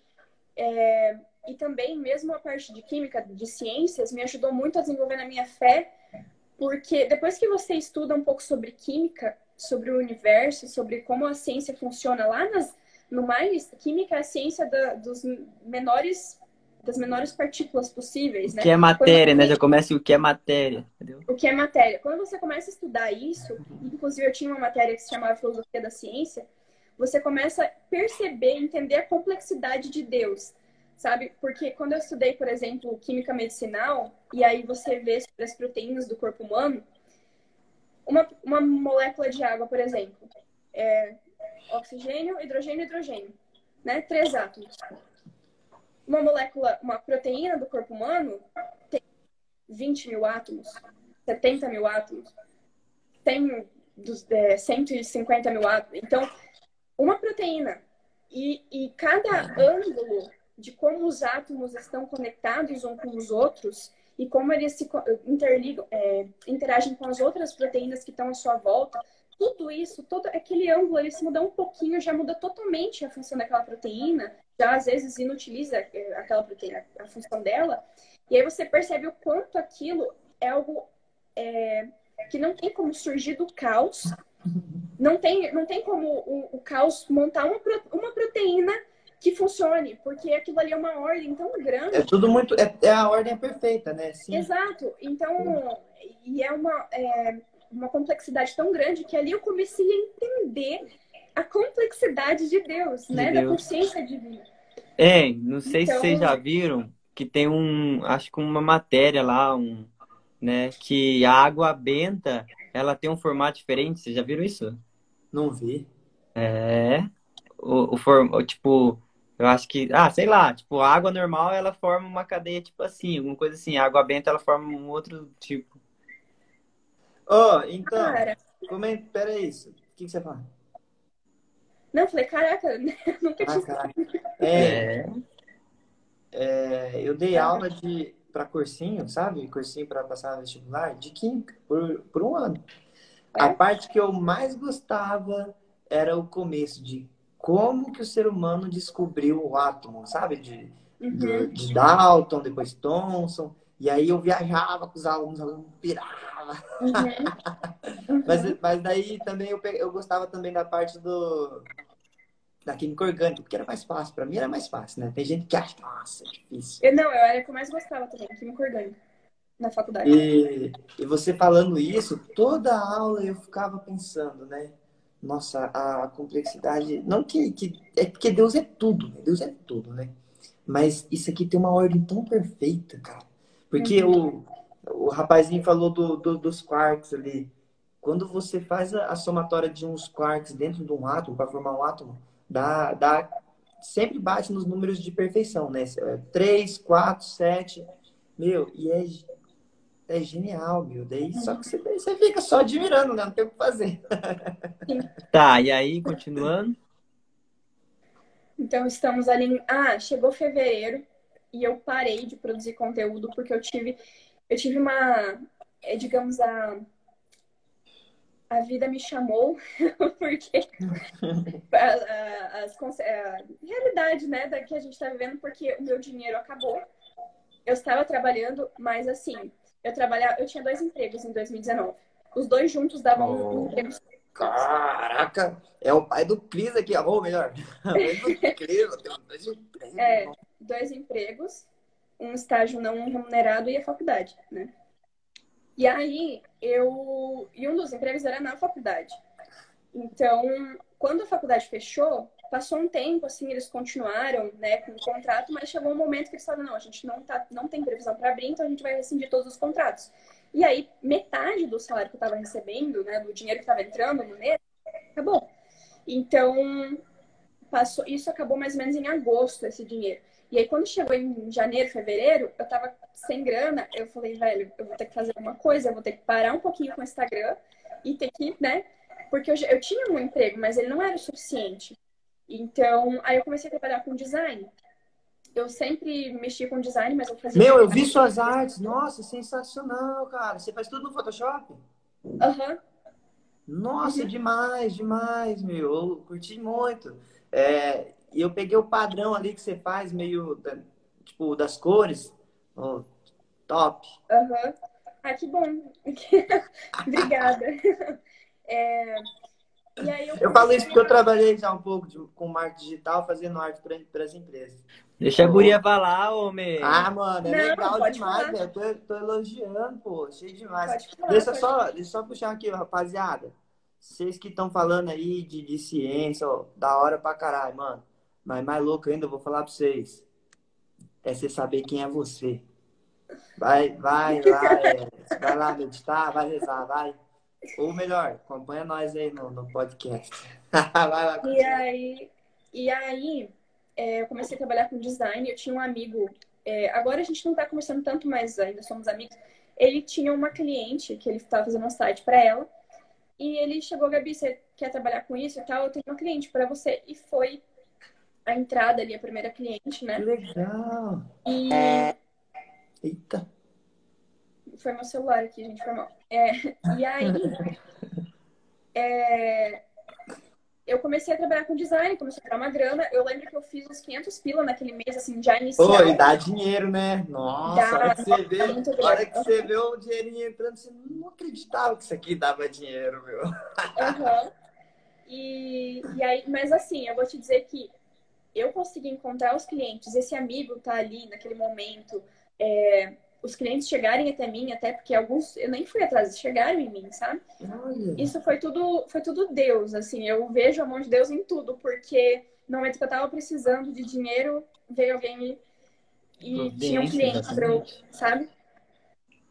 E, e aí em fevereiro eu foquei nisso. Fevereiro, aí em março eu botei um pouco pro Instagram, daí abril um Então, e hoje, né, estamos em junho. Junho, junho. quase junho. E, e aí eu ainda tô nessa prata, assim, sabe? De eu tô no Instagram, mas aí tem dias que eu tô um pouco menos, porque eu tô fazendo, hoje mesmo eu quase não tava no Instagram, eu tô fazendo uma logo pra um rapaz. é Ah, que meu. legal. Então, eu não. Eu ainda não tô conseguindo equilibrar. Eu tô equilibrando. não tô Eu achava que você já tava fazendo roupa já. Ah, peraí, peraí, peraí. Rapaziada, vocês que estão precisando aí de arte, pô. Tem a Gabriela aqui, ó. Só chama ela no direct aí, tá? Pô, ah, preciso fazer uma arte ali, ela faz um precinho top pra vocês. Eu já ia Não, perguntar assim. Eu já ia perguntar, não, você já costurou uns vestidos aí da Estela Maris e tal, não sei como é que é.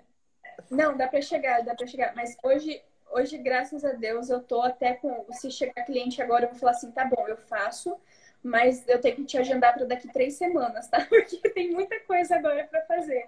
Nossa, Assim, que bênção, que bênção. Não, mas tá costurando então? Sim, tô costurando. Só que assim, Ah, é, como eu tô equilibrando os pratos, nesse momento eu tô muito focada na parte do design. Eu- Que nem eu falei, no fim das contas, cada mês eu tô focando em um. Porque. Só testemunho top aí, ó. Chama mesmo, ela é boa de serviço. Tem E gente que tem o dom, simplesmente tem a visão da coisa, ué. Se você tem essa visão, manda ver, né, pô?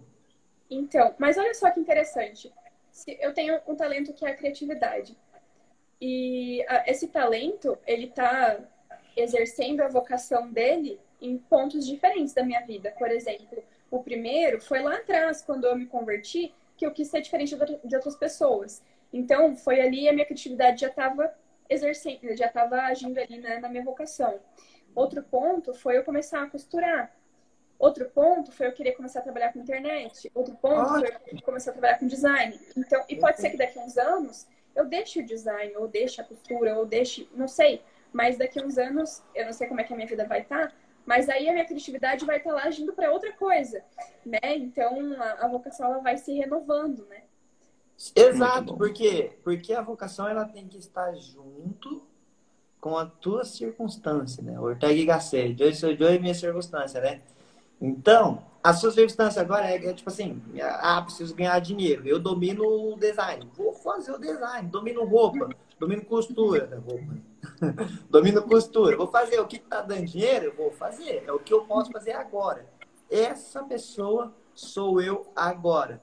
Lá na Vou frente falar. é outra conversa. Lá na frente é outra, assim, perfeito. Vou falar pra Thaís Schmidt contratar você aí, já é. Não precisa mais.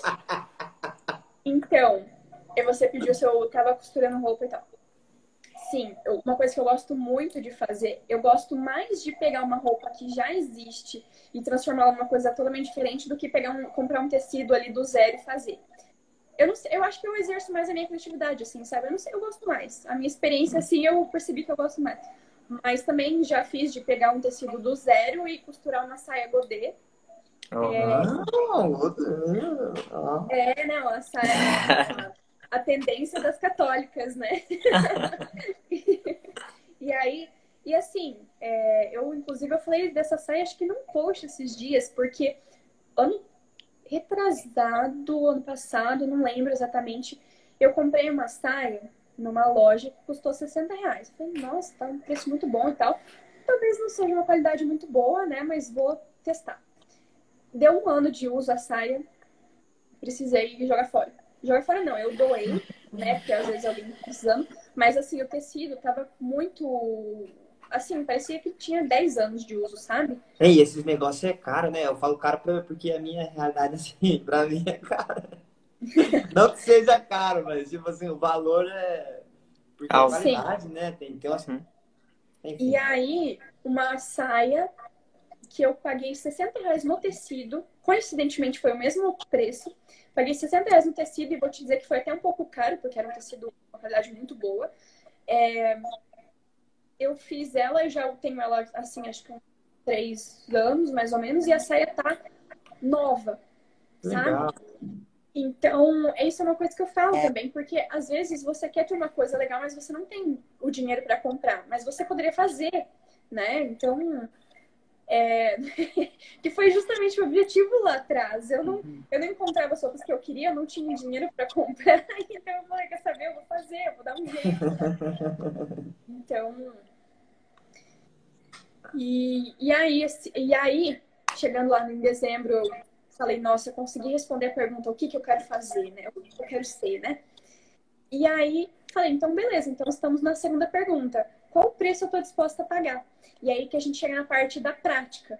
Porque o preço que você está disposto a pagar tem a ver com aprender a ter uma rotina, aprender a, a responder às, consequências. Eu ia perguntar isso para você. Você está tendo dificuldade, tipo assim, como você produz muito conteúdo, tem hora que você para no, no celular, assim, daí você fica ali no Instagram, daí vai ver um Reels. Sim, daí quando você sim. vê, já viu 100 Reels.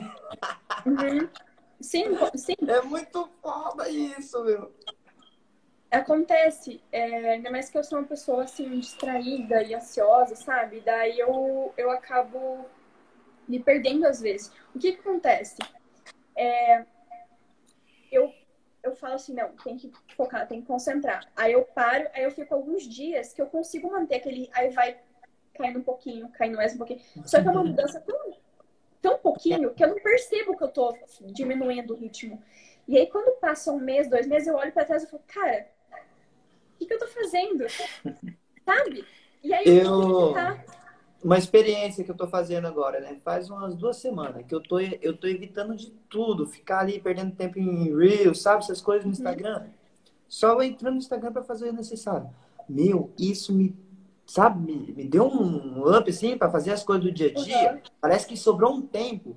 Eu consigo ler no final da noite, consigo assistir uma, algumas aulas do Olavo. Nossa, dá, eu faço o, podcast ainda tem o meu trampo do dia a dia.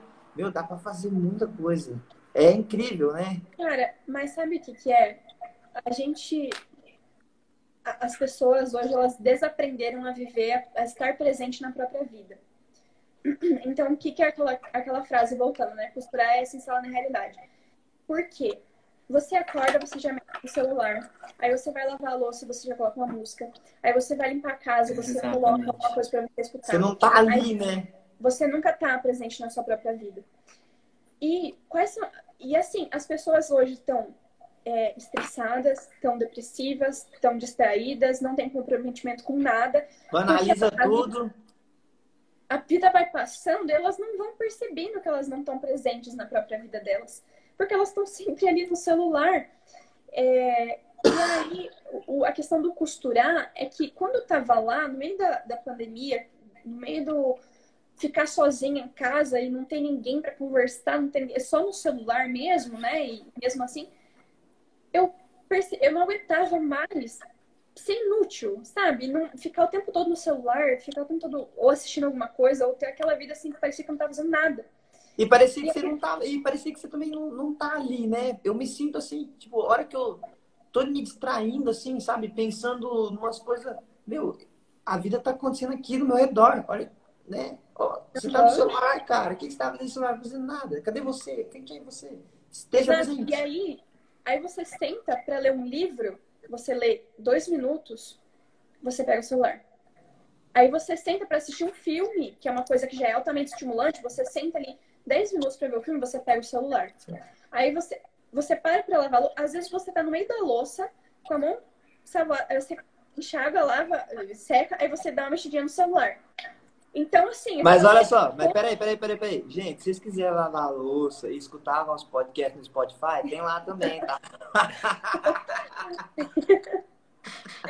então, mas aí o que, que tem a ver? É, tem a ver com que você, você saber onde você quer chegar, e aí o podcast que você coloca para escutar, a aula que você coloca para escutar, o que momento instala que você na realidade.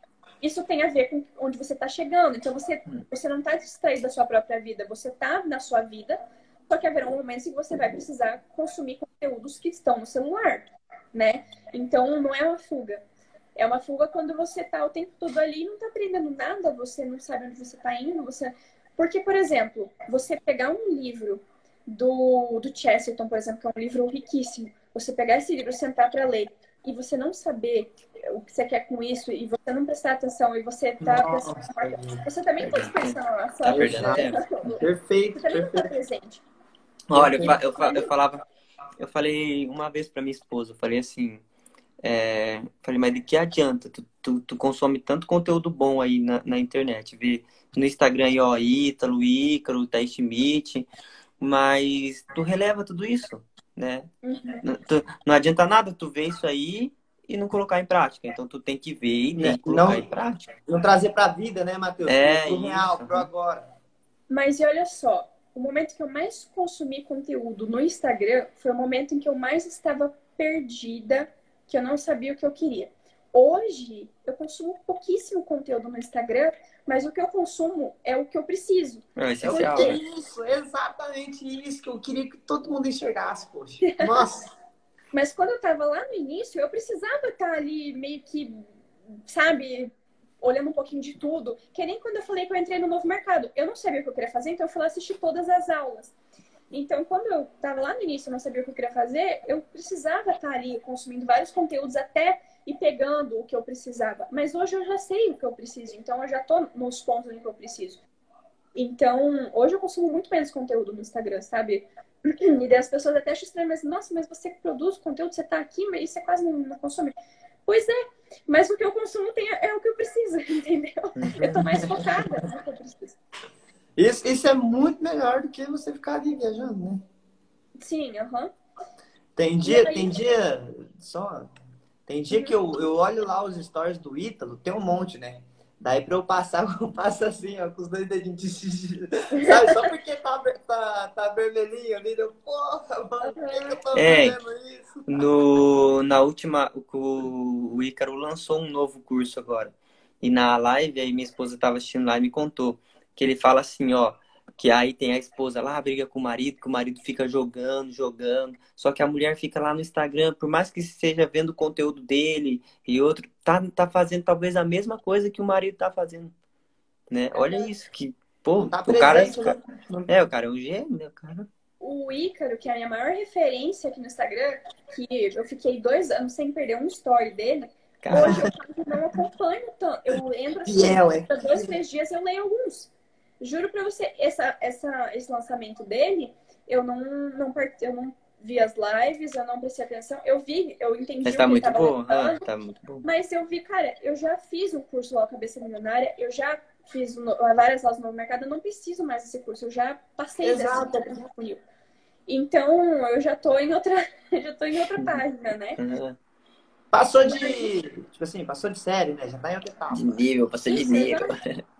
Porque é muito bom você ter contato com esse mundo, você ter contato com essas pessoas que estão aqui produzindo conteúdo no Instagram, porque isso abre muito a sua cabeça, isso faz você Nossa, perfeito.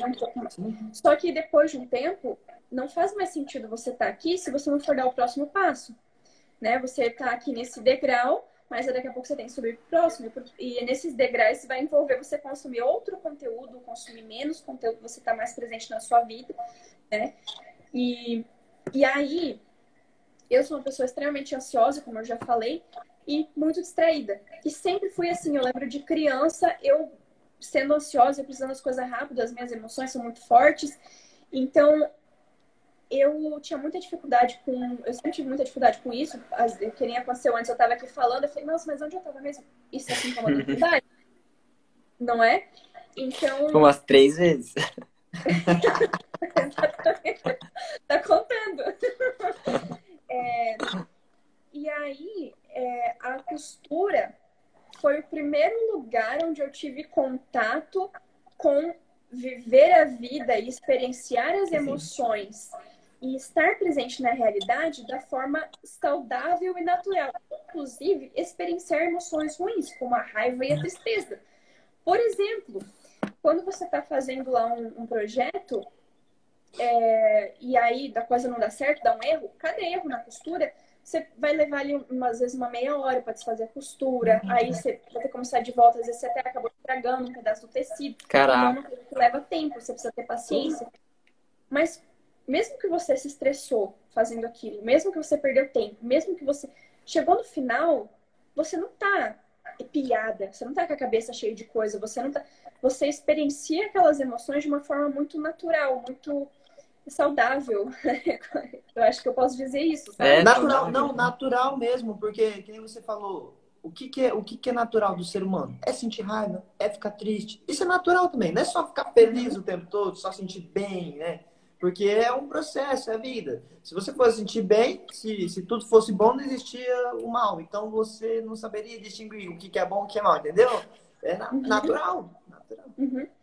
E olha só que legal. O, eu, ano passado, eu estava lá dando meu primeiro passo na minha vida profissional, que nem eu falei para vocês. E eu não sabia qual seria o segundo, não sabia, eu não sabia o que esperar do futuro. E muito disso tem a ver com eu não ter me envolvido muitas vezes na minha vida em projetos, em coisas que eu precisasse fazer o início, meio e fim, para entender como que funciona o, o, um projeto completo. E quando eu comecei a costurar para valer, que eu comecei a fazer os projetos início, meio fim, e daí no meio é a jornada do herói, né? A costura é a jornada do herói. A jornada do herói, a jornada do herói. Porque você pega a coisa ali crua, aí você vai, você começa a costurar, e no início você vai lá no YouTube, o YouTube é seu mentor, vamos dizer assim, e daí você e daí você começa a costurar uma coisa e tá dando certo, tá dando certo, você montou o esqueleto da roupa ali, aí dá um erro, aí dá outro, aí, dá, aí eu falo, né, que a batalha final é você resolver todos os erros e chegar no, no, no projeto, né, conseguir o resultado final. Ah, muito bom, cara. E aí, analogia a Não, gostei dessa analogia. Eu também, mano. A analogia foi sensacional. E aí ali você começa a ter uma noção de como que funciona a realidade, é, só que você tem uma, uma noção que acontece num período mais curtinho de tempo. Porque hoje eu tô no meu início, em que as coisas estão dando certo, eu tive um meu mentor que foi o Ícaro, né? Que ele nem sabe, mas ele foi meu mentor. E com certeza. Eu tô no meu começo, as coisas estão dando certo, daqui a pouco eu vou ter um problema, e aí daqui a pouco eu vou ter outro problema. Eu já tenho uma noção do que, que eu espero desse problema, o que eu espero depois. Eu tenho uma noção de que eu só perco a hora que eu parar de tentar. A hora que eu parar de, de fazer a coisa funcionar, fazer a coisa girar. E eu aprendi isso com a costura. Né? Você, você vai falar assim, Gabriela, mas agora você me explicou, eu já entendi. Mas você entender e você aprender são coisas diferentes. Quantos projetos de costura que eu fiz até eu entender essa relação da jornada do herói até eu entender como as minhas emoções funcionavam, como, quando eu deveria dar atenção para aquela emoção, quando eu não deveria, quando eu deveria continuar, quando eu estava postergando um projeto por medo. Por... Então, aprender a coisa na realidade é muito diferente, sabe? Você experienciar aquilo. Quantas vezes você, você passa por aquele, aquele momento até você parar, olhar e perceber, ah, não, peraí, eu já tive aqui. Então, se eu já tive aqui, o próximo passo é isso e aquilo. É. Começa a prever. Uhum. Isso. Então, mas aí voltando para a segunda pergunta. A segunda, é... a gente ainda tá na segunda. é, eu, esse ano é o ano, eu inclusive até escrevi aqui no meu diário, coloquei outro pontinho aqui, 2021, que foi o momento em que eu fiz a, a reflexão. Beleza, a primeira pergunta, a resposta é essa, quero isso. A segunda pergunta é agora, o que, que eu estou disposta a pagar? Porque você pensa assim, tá, eu estou disposta a pagar tal coisa, mas eu não vivi isso na realidade, então será que essa é a verdade mesmo? Será que é isso mesmo? Então eu tenho que investigar na realidade qual é o preço que eu estou disposta a pagar. Então, esse ano eu tô aprendendo que o preço é aprender a ter uma rotina para progredir. Aí só elogios aí, Gabi, ó. Mentoria do Felipe. Ah, Então, eu tô aprendendo que o já, preço já, é uma já ela fala assim, integrada. a Gabi tá on.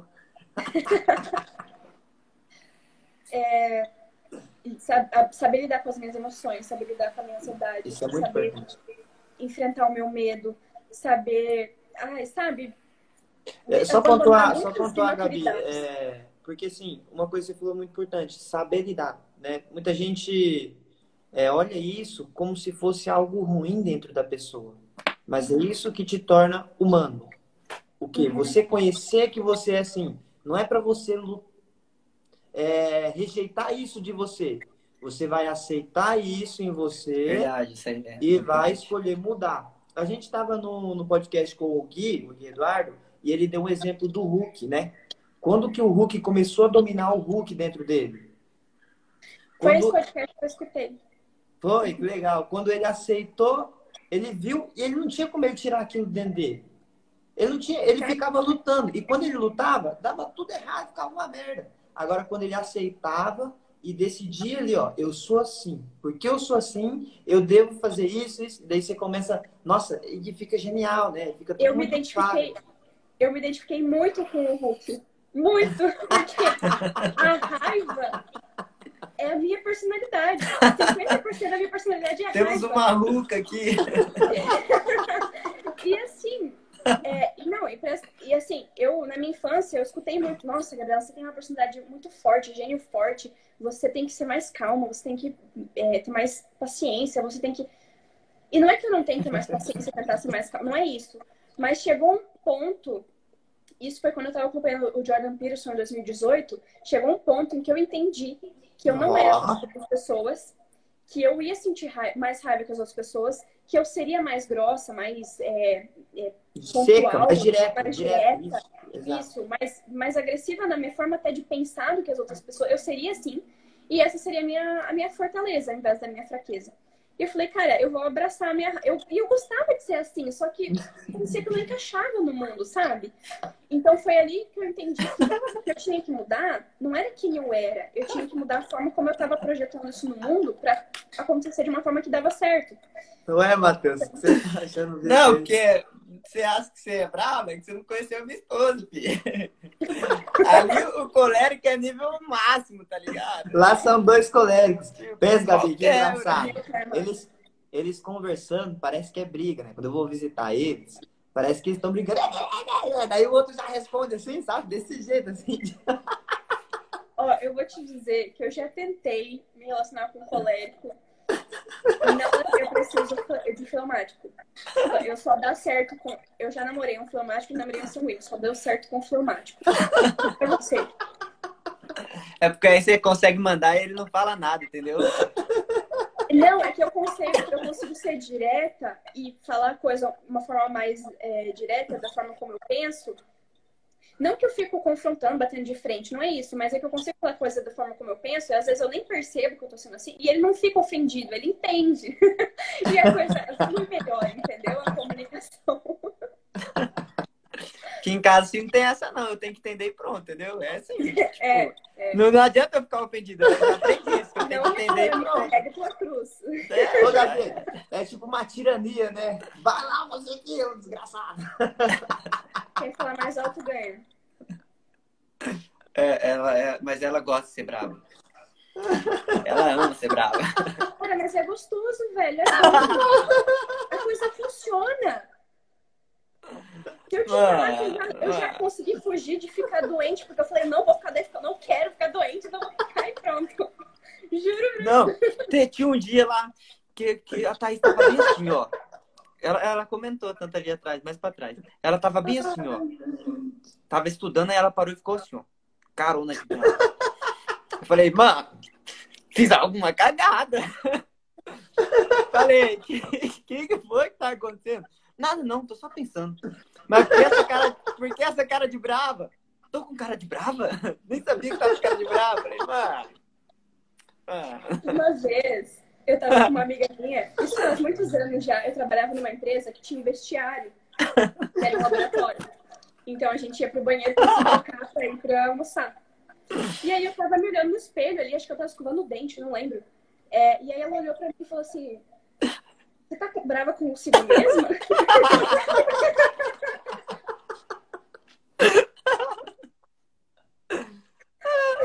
eu me olhando no espelho, assim, com uma cara de Olha irmão, não tem virtude não, irmão. Aqui nós é assim oh, mesmo. Até nós conquistar aí, isso aí, aí vai demorar muito, ele... filho. Falta hora.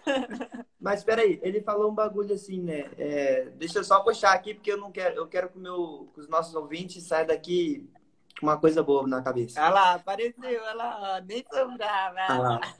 O cara falou da virtude da mansidão. É, Existem várias virtudes, cara, mas não quer dizer que você vai ter todas. Tem algumas que você prevalece, outras que você não tem, tá? Então, assim, se você não tiver virtude de mansidão, não tem problema. Bom saber. Tipo assim, é porque é muitas virtudes, né? E, e, a gente se prevalece sobre algumas porque algumas se adequam, não sei se é essa palavra, mas elas meio que unem as suas habilidades e ao seu meio, né? Então, uhum. Então você consegue se prevalecer sobre algumas. E ao mesmo tempo que você também deixa algumas de lado. Então isso é meio que natural. Eu assim. acho que o temperamento também influencia também a. Influencia, a tu... influencia. Porque ele, ele influencia também, Matheus, nos pecados capitais. É, o colérico, por Muito. exemplo, isso. A, a, ira já é bem claro, né? A ira prevalece sobre ele. No... E o orgulho? Não, o orgulho é em todos daí. O orgulho é. Não, mas o orgulho, o, é o, orgulho, o colérico, ele tem uma tendência a se opor é, a Deus, tipo, querer é, que ele a Dai comentou isso. Uhum. Você sabe racionalmente que você não sabe mais que Deus. Mas você, na hora de fazer a coisa, às vezes você fica resistindo. Sem querer, sabe? Não é uma coisa de propósito. Hum. Mas. E aí o, o colérico ele tem essa tendência do orgulho ser muito mais forte do que nos outros. Porque se você fala com uma pessoa que é traumática ou que é sanguínea, você vai ficar menos orgulhosa, entendeu? Tipo, o colérico, ele, se ele sabe que ele tá certo, ele fala, pô, eu sou foda, mano. Tipo, mano. entendeu? Mano, e eu, eu já perdi até onde que, nós, que a gente estava. Na... na segunda, eu estava respondendo a segunda pergunta. Mas ela já tinha começado, meu. O que, que você tinha falado? Não, Tava... não, eu, eu falei que a segunda pergunta é sobre você entender qual preço você está disposto a pagar. E eu já estou ah, pagando o preço, eu estou percebendo que tá difícil eh, eh, aquela questão de falar assim, não tem o um momento certo de começar, porque nunca as condições vão estar corretas, tá perfeitas para você começar as minhas coisas, eu não tenho, eu tô quebrada financeiramente, então eu tô aqui no Instagram, apesar de precisar estar tá trabalhando muito para fazer uma grana aqui, né? Então, é, eu tô assim, equilibrando as coisas do jeito que dá. Então, esse é um preço que eu tô pagando. Outro tu... preço que eu pago é não estar em outros caminhos. Eu poderia estar fazendo outra coisa. Então, eu tô eu tô colocando meu tempo nisso aqui. Esse é o Poderia estar fazendo umas aulas da faculdade. Mas como assim? Tem? Deixa eu perguntar. Tu mora, tu mora sozinha? Moro. Uhum. Ah, aí, aí você, você se banca aí, então. Nossa, meu, que show! E você que decidiu ir morar sozinha? Nossa, eu não tive escolha, né, amigo? Eu não, não suportava morar em casa. eu falo pro meu pai. Eu falo pro meu pai também é colérico. E aí eu falo pra ele, pai, obrigada por ser chato, porque eu quis sair de casa logo, eu não vou ser, eu não corro o risco de ser um daqueles adultos que tem 30 anos e tá morando com os pais. Muito bom. Não... Por isso que eu falei que é legal, por isso que eu falei, Matheus, que é legal, porque é, muita gente, né, que mesmo ainda fazendo faculdade, mora com os pais, ou tá numa outra casa, só que, tipo assim, os a pais casa que você paga. Uhum. Ou são seus pais que... Não, não, eu trabalho pro meu pai. Então, ah, interessante. É uma forma, é uma forma boa de você ser, né, ser justo uhum. e conseguir pagar suas contas. Ótimo. Perfeito. Sim, assim, eu quando eu estava morando, eu moro sozinha desde 2019. Então faz dois anos. Metade do ano agora é dois anos.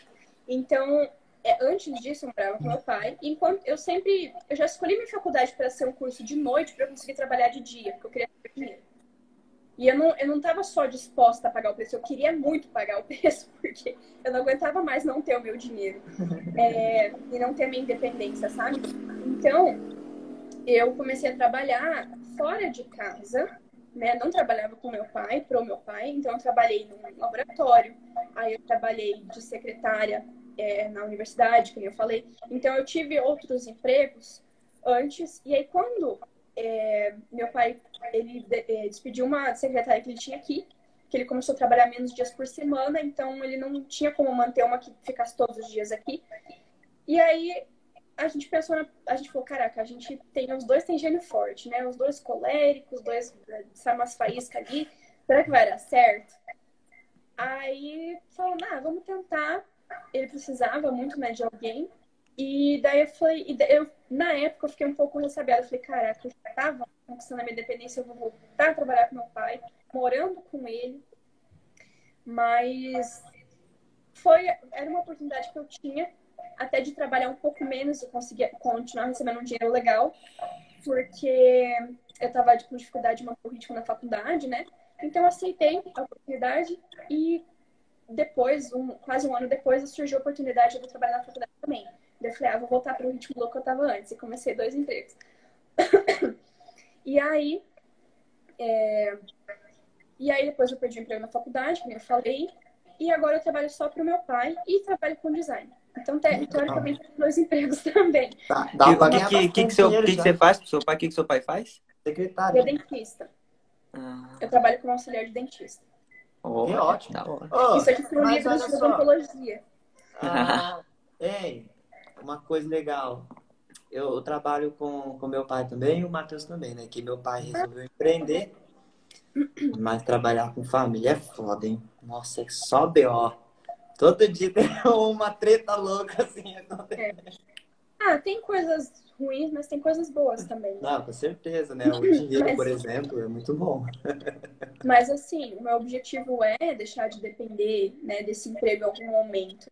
Mas agora não. não é só constância. Eu não vou forçar, mas eu tô caminhando, eu tô fazendo a coisa né, acontecer para conseguir. Então, mas aí encerramos a segunda pergunta. Era isso que eu tinha falado da segunda pergunta. A terceira, a terceira eu não respondi ainda. Eu não, ah. não terminei de responder a segunda. Então a terceira. Qual que é a terceira pergunta mesmo?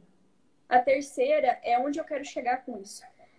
É uma pergunta que você já está respondendo, né, desde o princípio. Transcende, mas né? Aí você só entende. Senão... Você só entende o que você vai conseguir com isso quando você entende qual o preço que você vai pagar. Porque se você estiver disposto a pagar um preço não tão alto, você não vai tão longe, né? Enfim. Então, é uma pergunta que eu ainda não respondi. Essa, essa pergunta é ótima. Eu acho que você pergunta... tem que transcender, senão não vai Matheus, peraí, essa, essa pergunta é muito boa, porque assim, quando você escuta o Ítalo, aquela frase dele, né? Trabalha, sirva, seja forte e não enche o saco.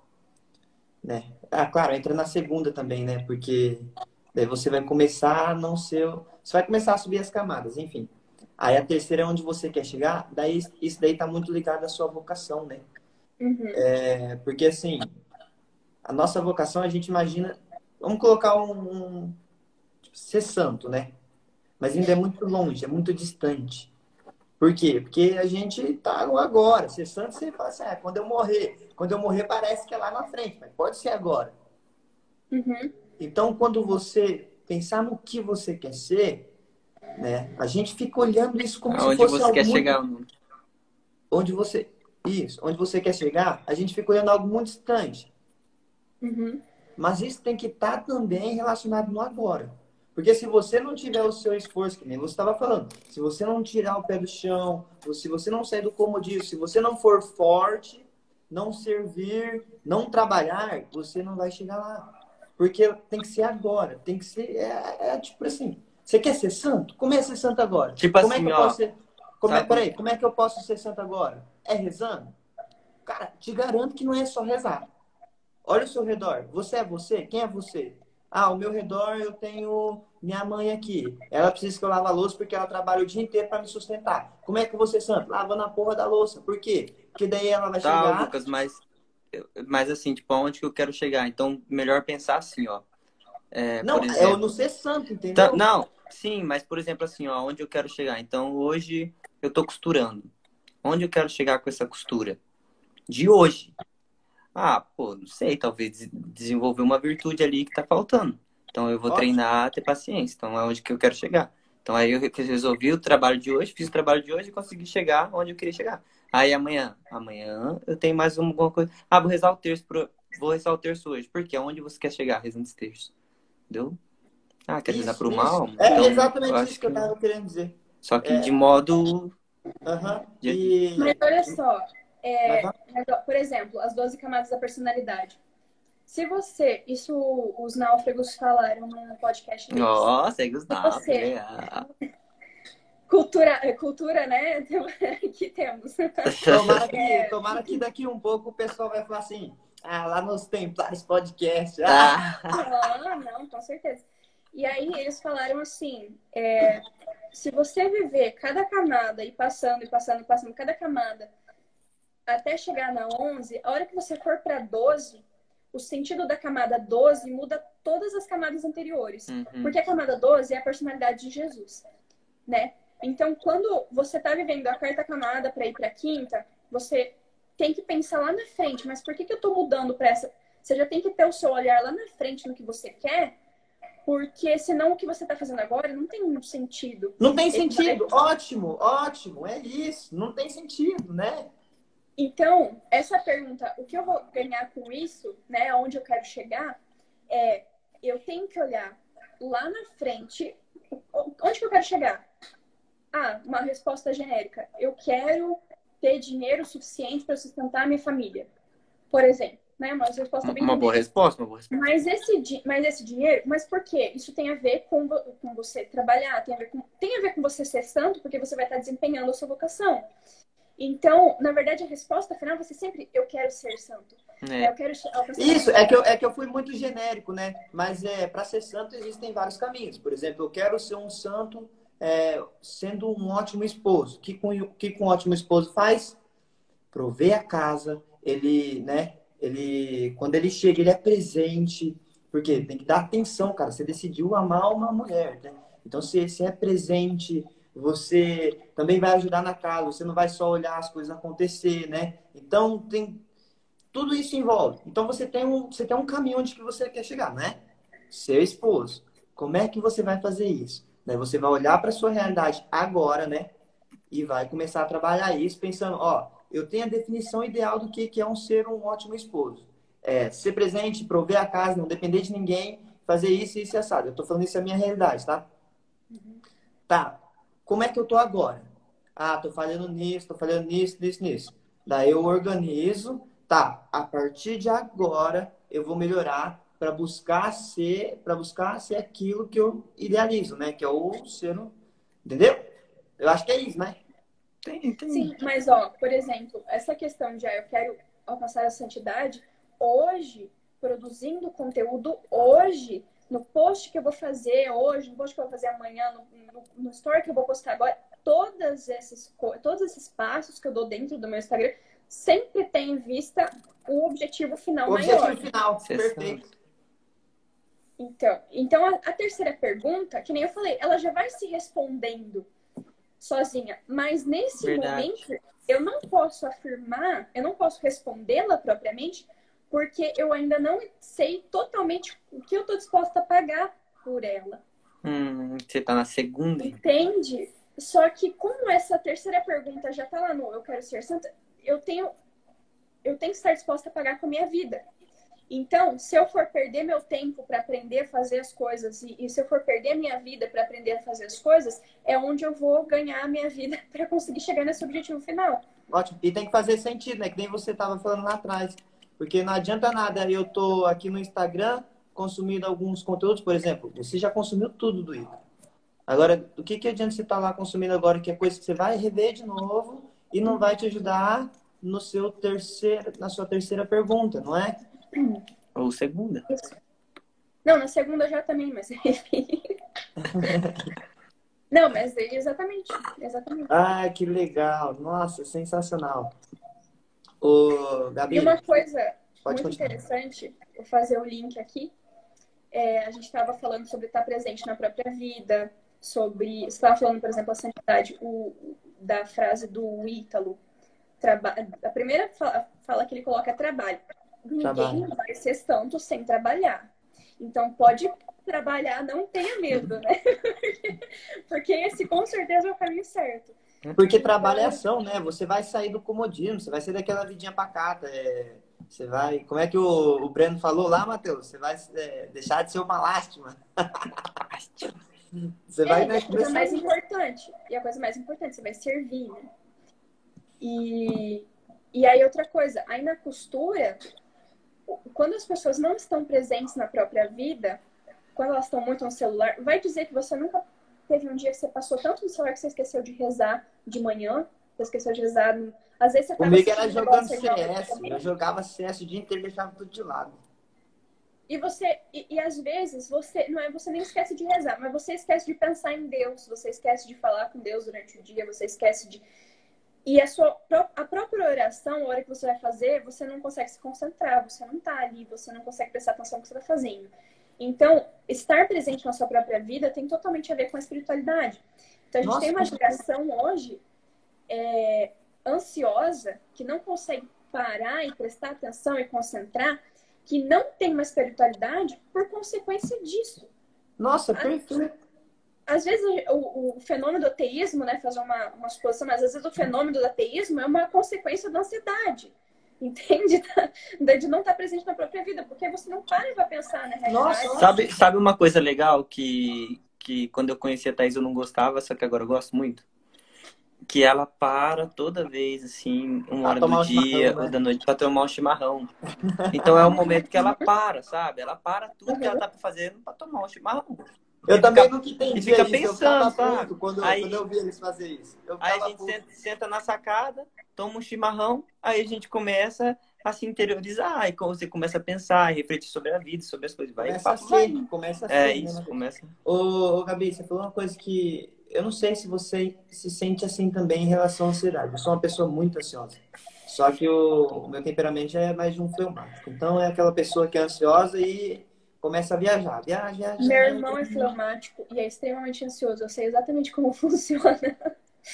Aham. Então, é uma dificuldade que, que eu coloquei como meta na minha vida esse ano, né? É, quando eu vou na missa, meu, por ficar pensando, ser ansioso, sabe? Eu começo a pensar nas coisas do mundo, tipo, nas, nas minhas preocupações de dinheiro e trabalho e isso e aquilo. E a missa tá acontecendo. E aí, de repente, eu vejo, eu perdi a primeira leitura, entendeu? Aham. Mas não que, é, não que a primeira leitura seja assim, tão importante ali, mas é porque eu não estava presente. E, nossa, isso é muito forte, meu, porque todo dia, daí, quando eu vou na missa, eu, eu luto, assim, sabe? É, ser presente, ser presente. Isso daí é tudo que você falou, né? Ser presente, ser presente. Porque às vezes você tá ali, né? Daí tá, tá rolando ali, tá acontecendo o verdadeiro sacrifício de Cristo, e aí passou e você não, viajando, né? Agora deixa eu te perguntar, como você faz para ser presente quando você tá morando sozinho, você não tem contato com quase ninguém durante o seu dia porque tá uma quarentena, você só tem pessoas ali no celular, aí você passa o dia, às vezes você tá limpa a casa, faz coisas assim importantes, mas e aí como que você faz para permanecer presente na sua realidade? Para continuar exercendo a sua espiritualidade, para continuar se desenvolvendo, para continuar crescendo, para continuar. Então, esse foi o drama que eu me encontrei ano passado. Que legal! E aí foi quando. E aí eu já costurava, eu já tinha esse costume de Porque antes, olhando mas por esse lado é muito pesado. Porque você, você tá ali naquele, tipo assim, sozinho, meu. O que, que eu vou fazer? como Quem se você fosse a última pessoa na Terra, Sim. na solidão, então. E aí a, a tendência é você começar a escutar muita música, começar a con- consumir muito conteúdo, começar a ficar o tempo todo na internet. A internet é de 24 horas por dia. E aí eu fui pra costura, né? não foi pensado, ah, tô com esse problema, vou resolver a costura. Não foi pensado. Foi uma consequência que eu percebi depois, na realidade. E aí eu comecei a, a perceber que aquilo ali estava me ajudando a, me concentrar. Porque a costura, assim, é uma coisa difícil. Não é fácil porque você tem que pensar muito no que você está fazendo, mas você tem que pensar muito, aí daqui a pouco você já está ali na parte da costura que você não tem que pensar tanto. Então é um exercício que vai e volta, assim, sabe? Uma hora você se concentra muito, daqui a pouco você dá uma relaxada. Só que para conseguir fazer isso, você precisa estar muito presente. Porque a hora que você desconcentra um pouquinho, você é, já erra uma coisa, aí aquele erro te custa 30 minutos, uma hora, aí ou pode te custar o tecido, porque às vezes você cortou errado. Então, aí eu não consigo eu às vezes eu escuto algum livro, algum, alguma aula, um podcast quando eu tô costurando. Mas quando é uma etapa ali que eu percebo que não vai ter tanto problema. Uma etapa, por exemplo, que eu tô passando as peças, que é mais tranquilo. Porque quando eu tô na hora de costurar mesmo, se eu coloco uma coisa pra escutar, já era. Eu começo a desconcentrar com erros. E aí o que acontece? Uma coisa que eu gosto muito, o barulhinho da tesoura, o barulhinho da máquina. E aí você fica ali naquele silêncio, mas que tem um barulhinho aqui, ali, daí você vai. Parece que aquilo ali vai limpando a sua mente, sabe? Daquela ansiedade, daquela coisa ali, assim. Então, esse foi o meu 2020. Tá aí, gente. Novo curso da, da Gabi aí, Tecendo o Fio da Alma, sobre costura, religiosidade e realidade. Rasta para cima. Como, como se concentrar. Ser, seria, seria um bom curso, cara. Seria um bom curso. Como que a pessoa influencia na espiritualidade, né? É. Como que é uma, um, um hobby. E não é qualquer hobby. É aquela. aquela desculpa te interromper, Gabi. Mas aquela uhum. frase que você colocou é perfeita na bio. Meu, é aquilo. É exatamente aquilo. Uhum. Olha, do jeito que a Thais é, ela compraria. Eu compraria fácil. E assim, é sobre o curso, eu não sei se eu cheguei a comentar isso antes, mas é, como chegou aquela galera, assim, de repente, né, que chegou muita gente, o pessoal começou a perguntar, Gabi, você não tá fazendo, você não tem curso, como é que é? E aí eu comecei a pensar na, na possibilidade, sabe, de fazer um curso para iniciantes e tal. Mas ainda é, um, é uma ideia, uma sementinha, tá? Mas eu, eu tenho muita vontade de fazer sim, porque quando eu tava lá no começo, hoje eu falo assim, nossa, eu não teria paciência fazer um curso que você tem que ir lá pegar e imprimir uma apostila. Aí você imprime a apostila, aí você fica estudando a teoria. Aí você vê, não, eu quero ir para a prática, sabe? Então, é, então eu penso... Do ponto A para o ponto B. Pegamos, tá? Mesmo, mesmo se eu tivesse feito um curso naquela época, eu não ia gostar muito do método que as pessoas costumam usar, sabe? Então, se eu fizer um curso, eu penso em fazer uma coisa assim, que nem eu falo pro pessoal, focada nas suas no que você precisa resolver na sua vida. Pega as roupas do teu armário e vê o que, que você precisa consertar ali, o que, que você quer fazer, uma roupa que você não está mais usando, será que não dá para transformar numa coisa melhor, né? Então. então e dentro é, disso, é meditar. Né? Meditar dentro disso. Exatamente. Muito bom. Cara, e dá muito bom. Sensacional. Nossa, esse Quero 10%, foi... quero 10%, hein? Cara, eu, eu, eu, vou, eu vou sair daqui, peraí, eu vou sair daqui já para para sétima camada já, depois dessa, desse podcast. já vou passar das habilidades já, filho. Nossa. Mas, viu, mas o, o 10% a gente negocia depois, tá? depois a gente negocia isso aí. Ah, ô, Gabriel, sem querer tirar muito seu tempo, que já sei que já foi bastante, perdeu bastante. Nossa senhora, Vamos... quase duas horas, nem vi. Vamos... Nem vi passar também. Pô, uhum. Você deve ter um monte de coisa aí pra fazer, a gente tá aqui, né, consumindo. Não, pode tempo. falar, pode falar. Vamos fazer assim, Não, eu deixa... nem percebi também, eu olhei o horário agora e falei, meu Deus. deixa uma, uma, um aprendizado aí pra galera. O que, que nós faz, Matheus? Sei lá, é sempre, a gente sempre inventa um bagulho no final aqui, assim, sinistro. Assim. ah, eu, eu, acho que é um aprendizado também de, de tudo isso aí. É, ou melhor, se tu aí pra galera, pra, pra eles serem, buscar a santidade, as três perguntinhas, e como que você, sim, bem breve, sabe? Bem direto, estilo colérico. Como uhum. que a pessoa pode fazer para resolver as três perguntinhas lá que a gente foi, foi trabalhar? Cara, se a pessoa está se perguntando o que fazer para resolver as três perguntas, é porque ela está na primeira. Então, a primeira coisa que você tem que fazer é você começar a prestar atenção no que, que Deus Qual que é a deu. primeira mesmo? Que eu nem lembro mais. É, o que você quer ser. E vocês? Então, o que, que você quer ser da sua, o que, que, o que, que você quer, onde você quer chegar? Então, a primeira é onde você quer chegar, acho que é, né? Mas enfim, dá na mesma. E aí você você precisa olhar para o que você tem que Deus te deu, porque ele certamente o que ele te deu é o que ele quer que você faça na sua vida, né? Então, eu sou uma pessoa criativa, sou uma pessoa comunicativa, extrovertida. Não, eu sou uma pessoa fechada, introvertida. Eu não gosto muito de, de trabalhar assim com outras pessoas, né? Mas eu gosto de ficar no meu canto, concentrado, gosto de estudar. Então, presta atenção nas coisas que você gosta de fazer. Por exemplo, meu irmão, ele é introvertido. Ele gosta de estudar. Ele, então, ele tá no seminário agora. Ele quer ser padre. Então, porque ele escutou essa, talvez ele não seja, né? Não, não dá pra saber porque ele entrou agora, mas ele, Uhum. segundo ele, ele acha que ele não tá no caminho certo. Mas, é, mas ele ouviu esses, essas coisas que Deus deu pra ele. Ele ouviu, viu o que tinha nele ali, se conheceu e foi atrás de investigar esse caminho, né? Então, procura responder essa, essa primeira pergunta. Olha pra você, olha o que você e para eu conseguir entender algumas coisas sobre mim, eu precisei estudar muito sobre personalidade, sobre é, comportamento humano, entende? Então, Temperamento.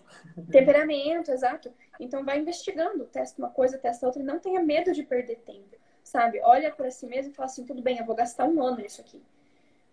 Um ano.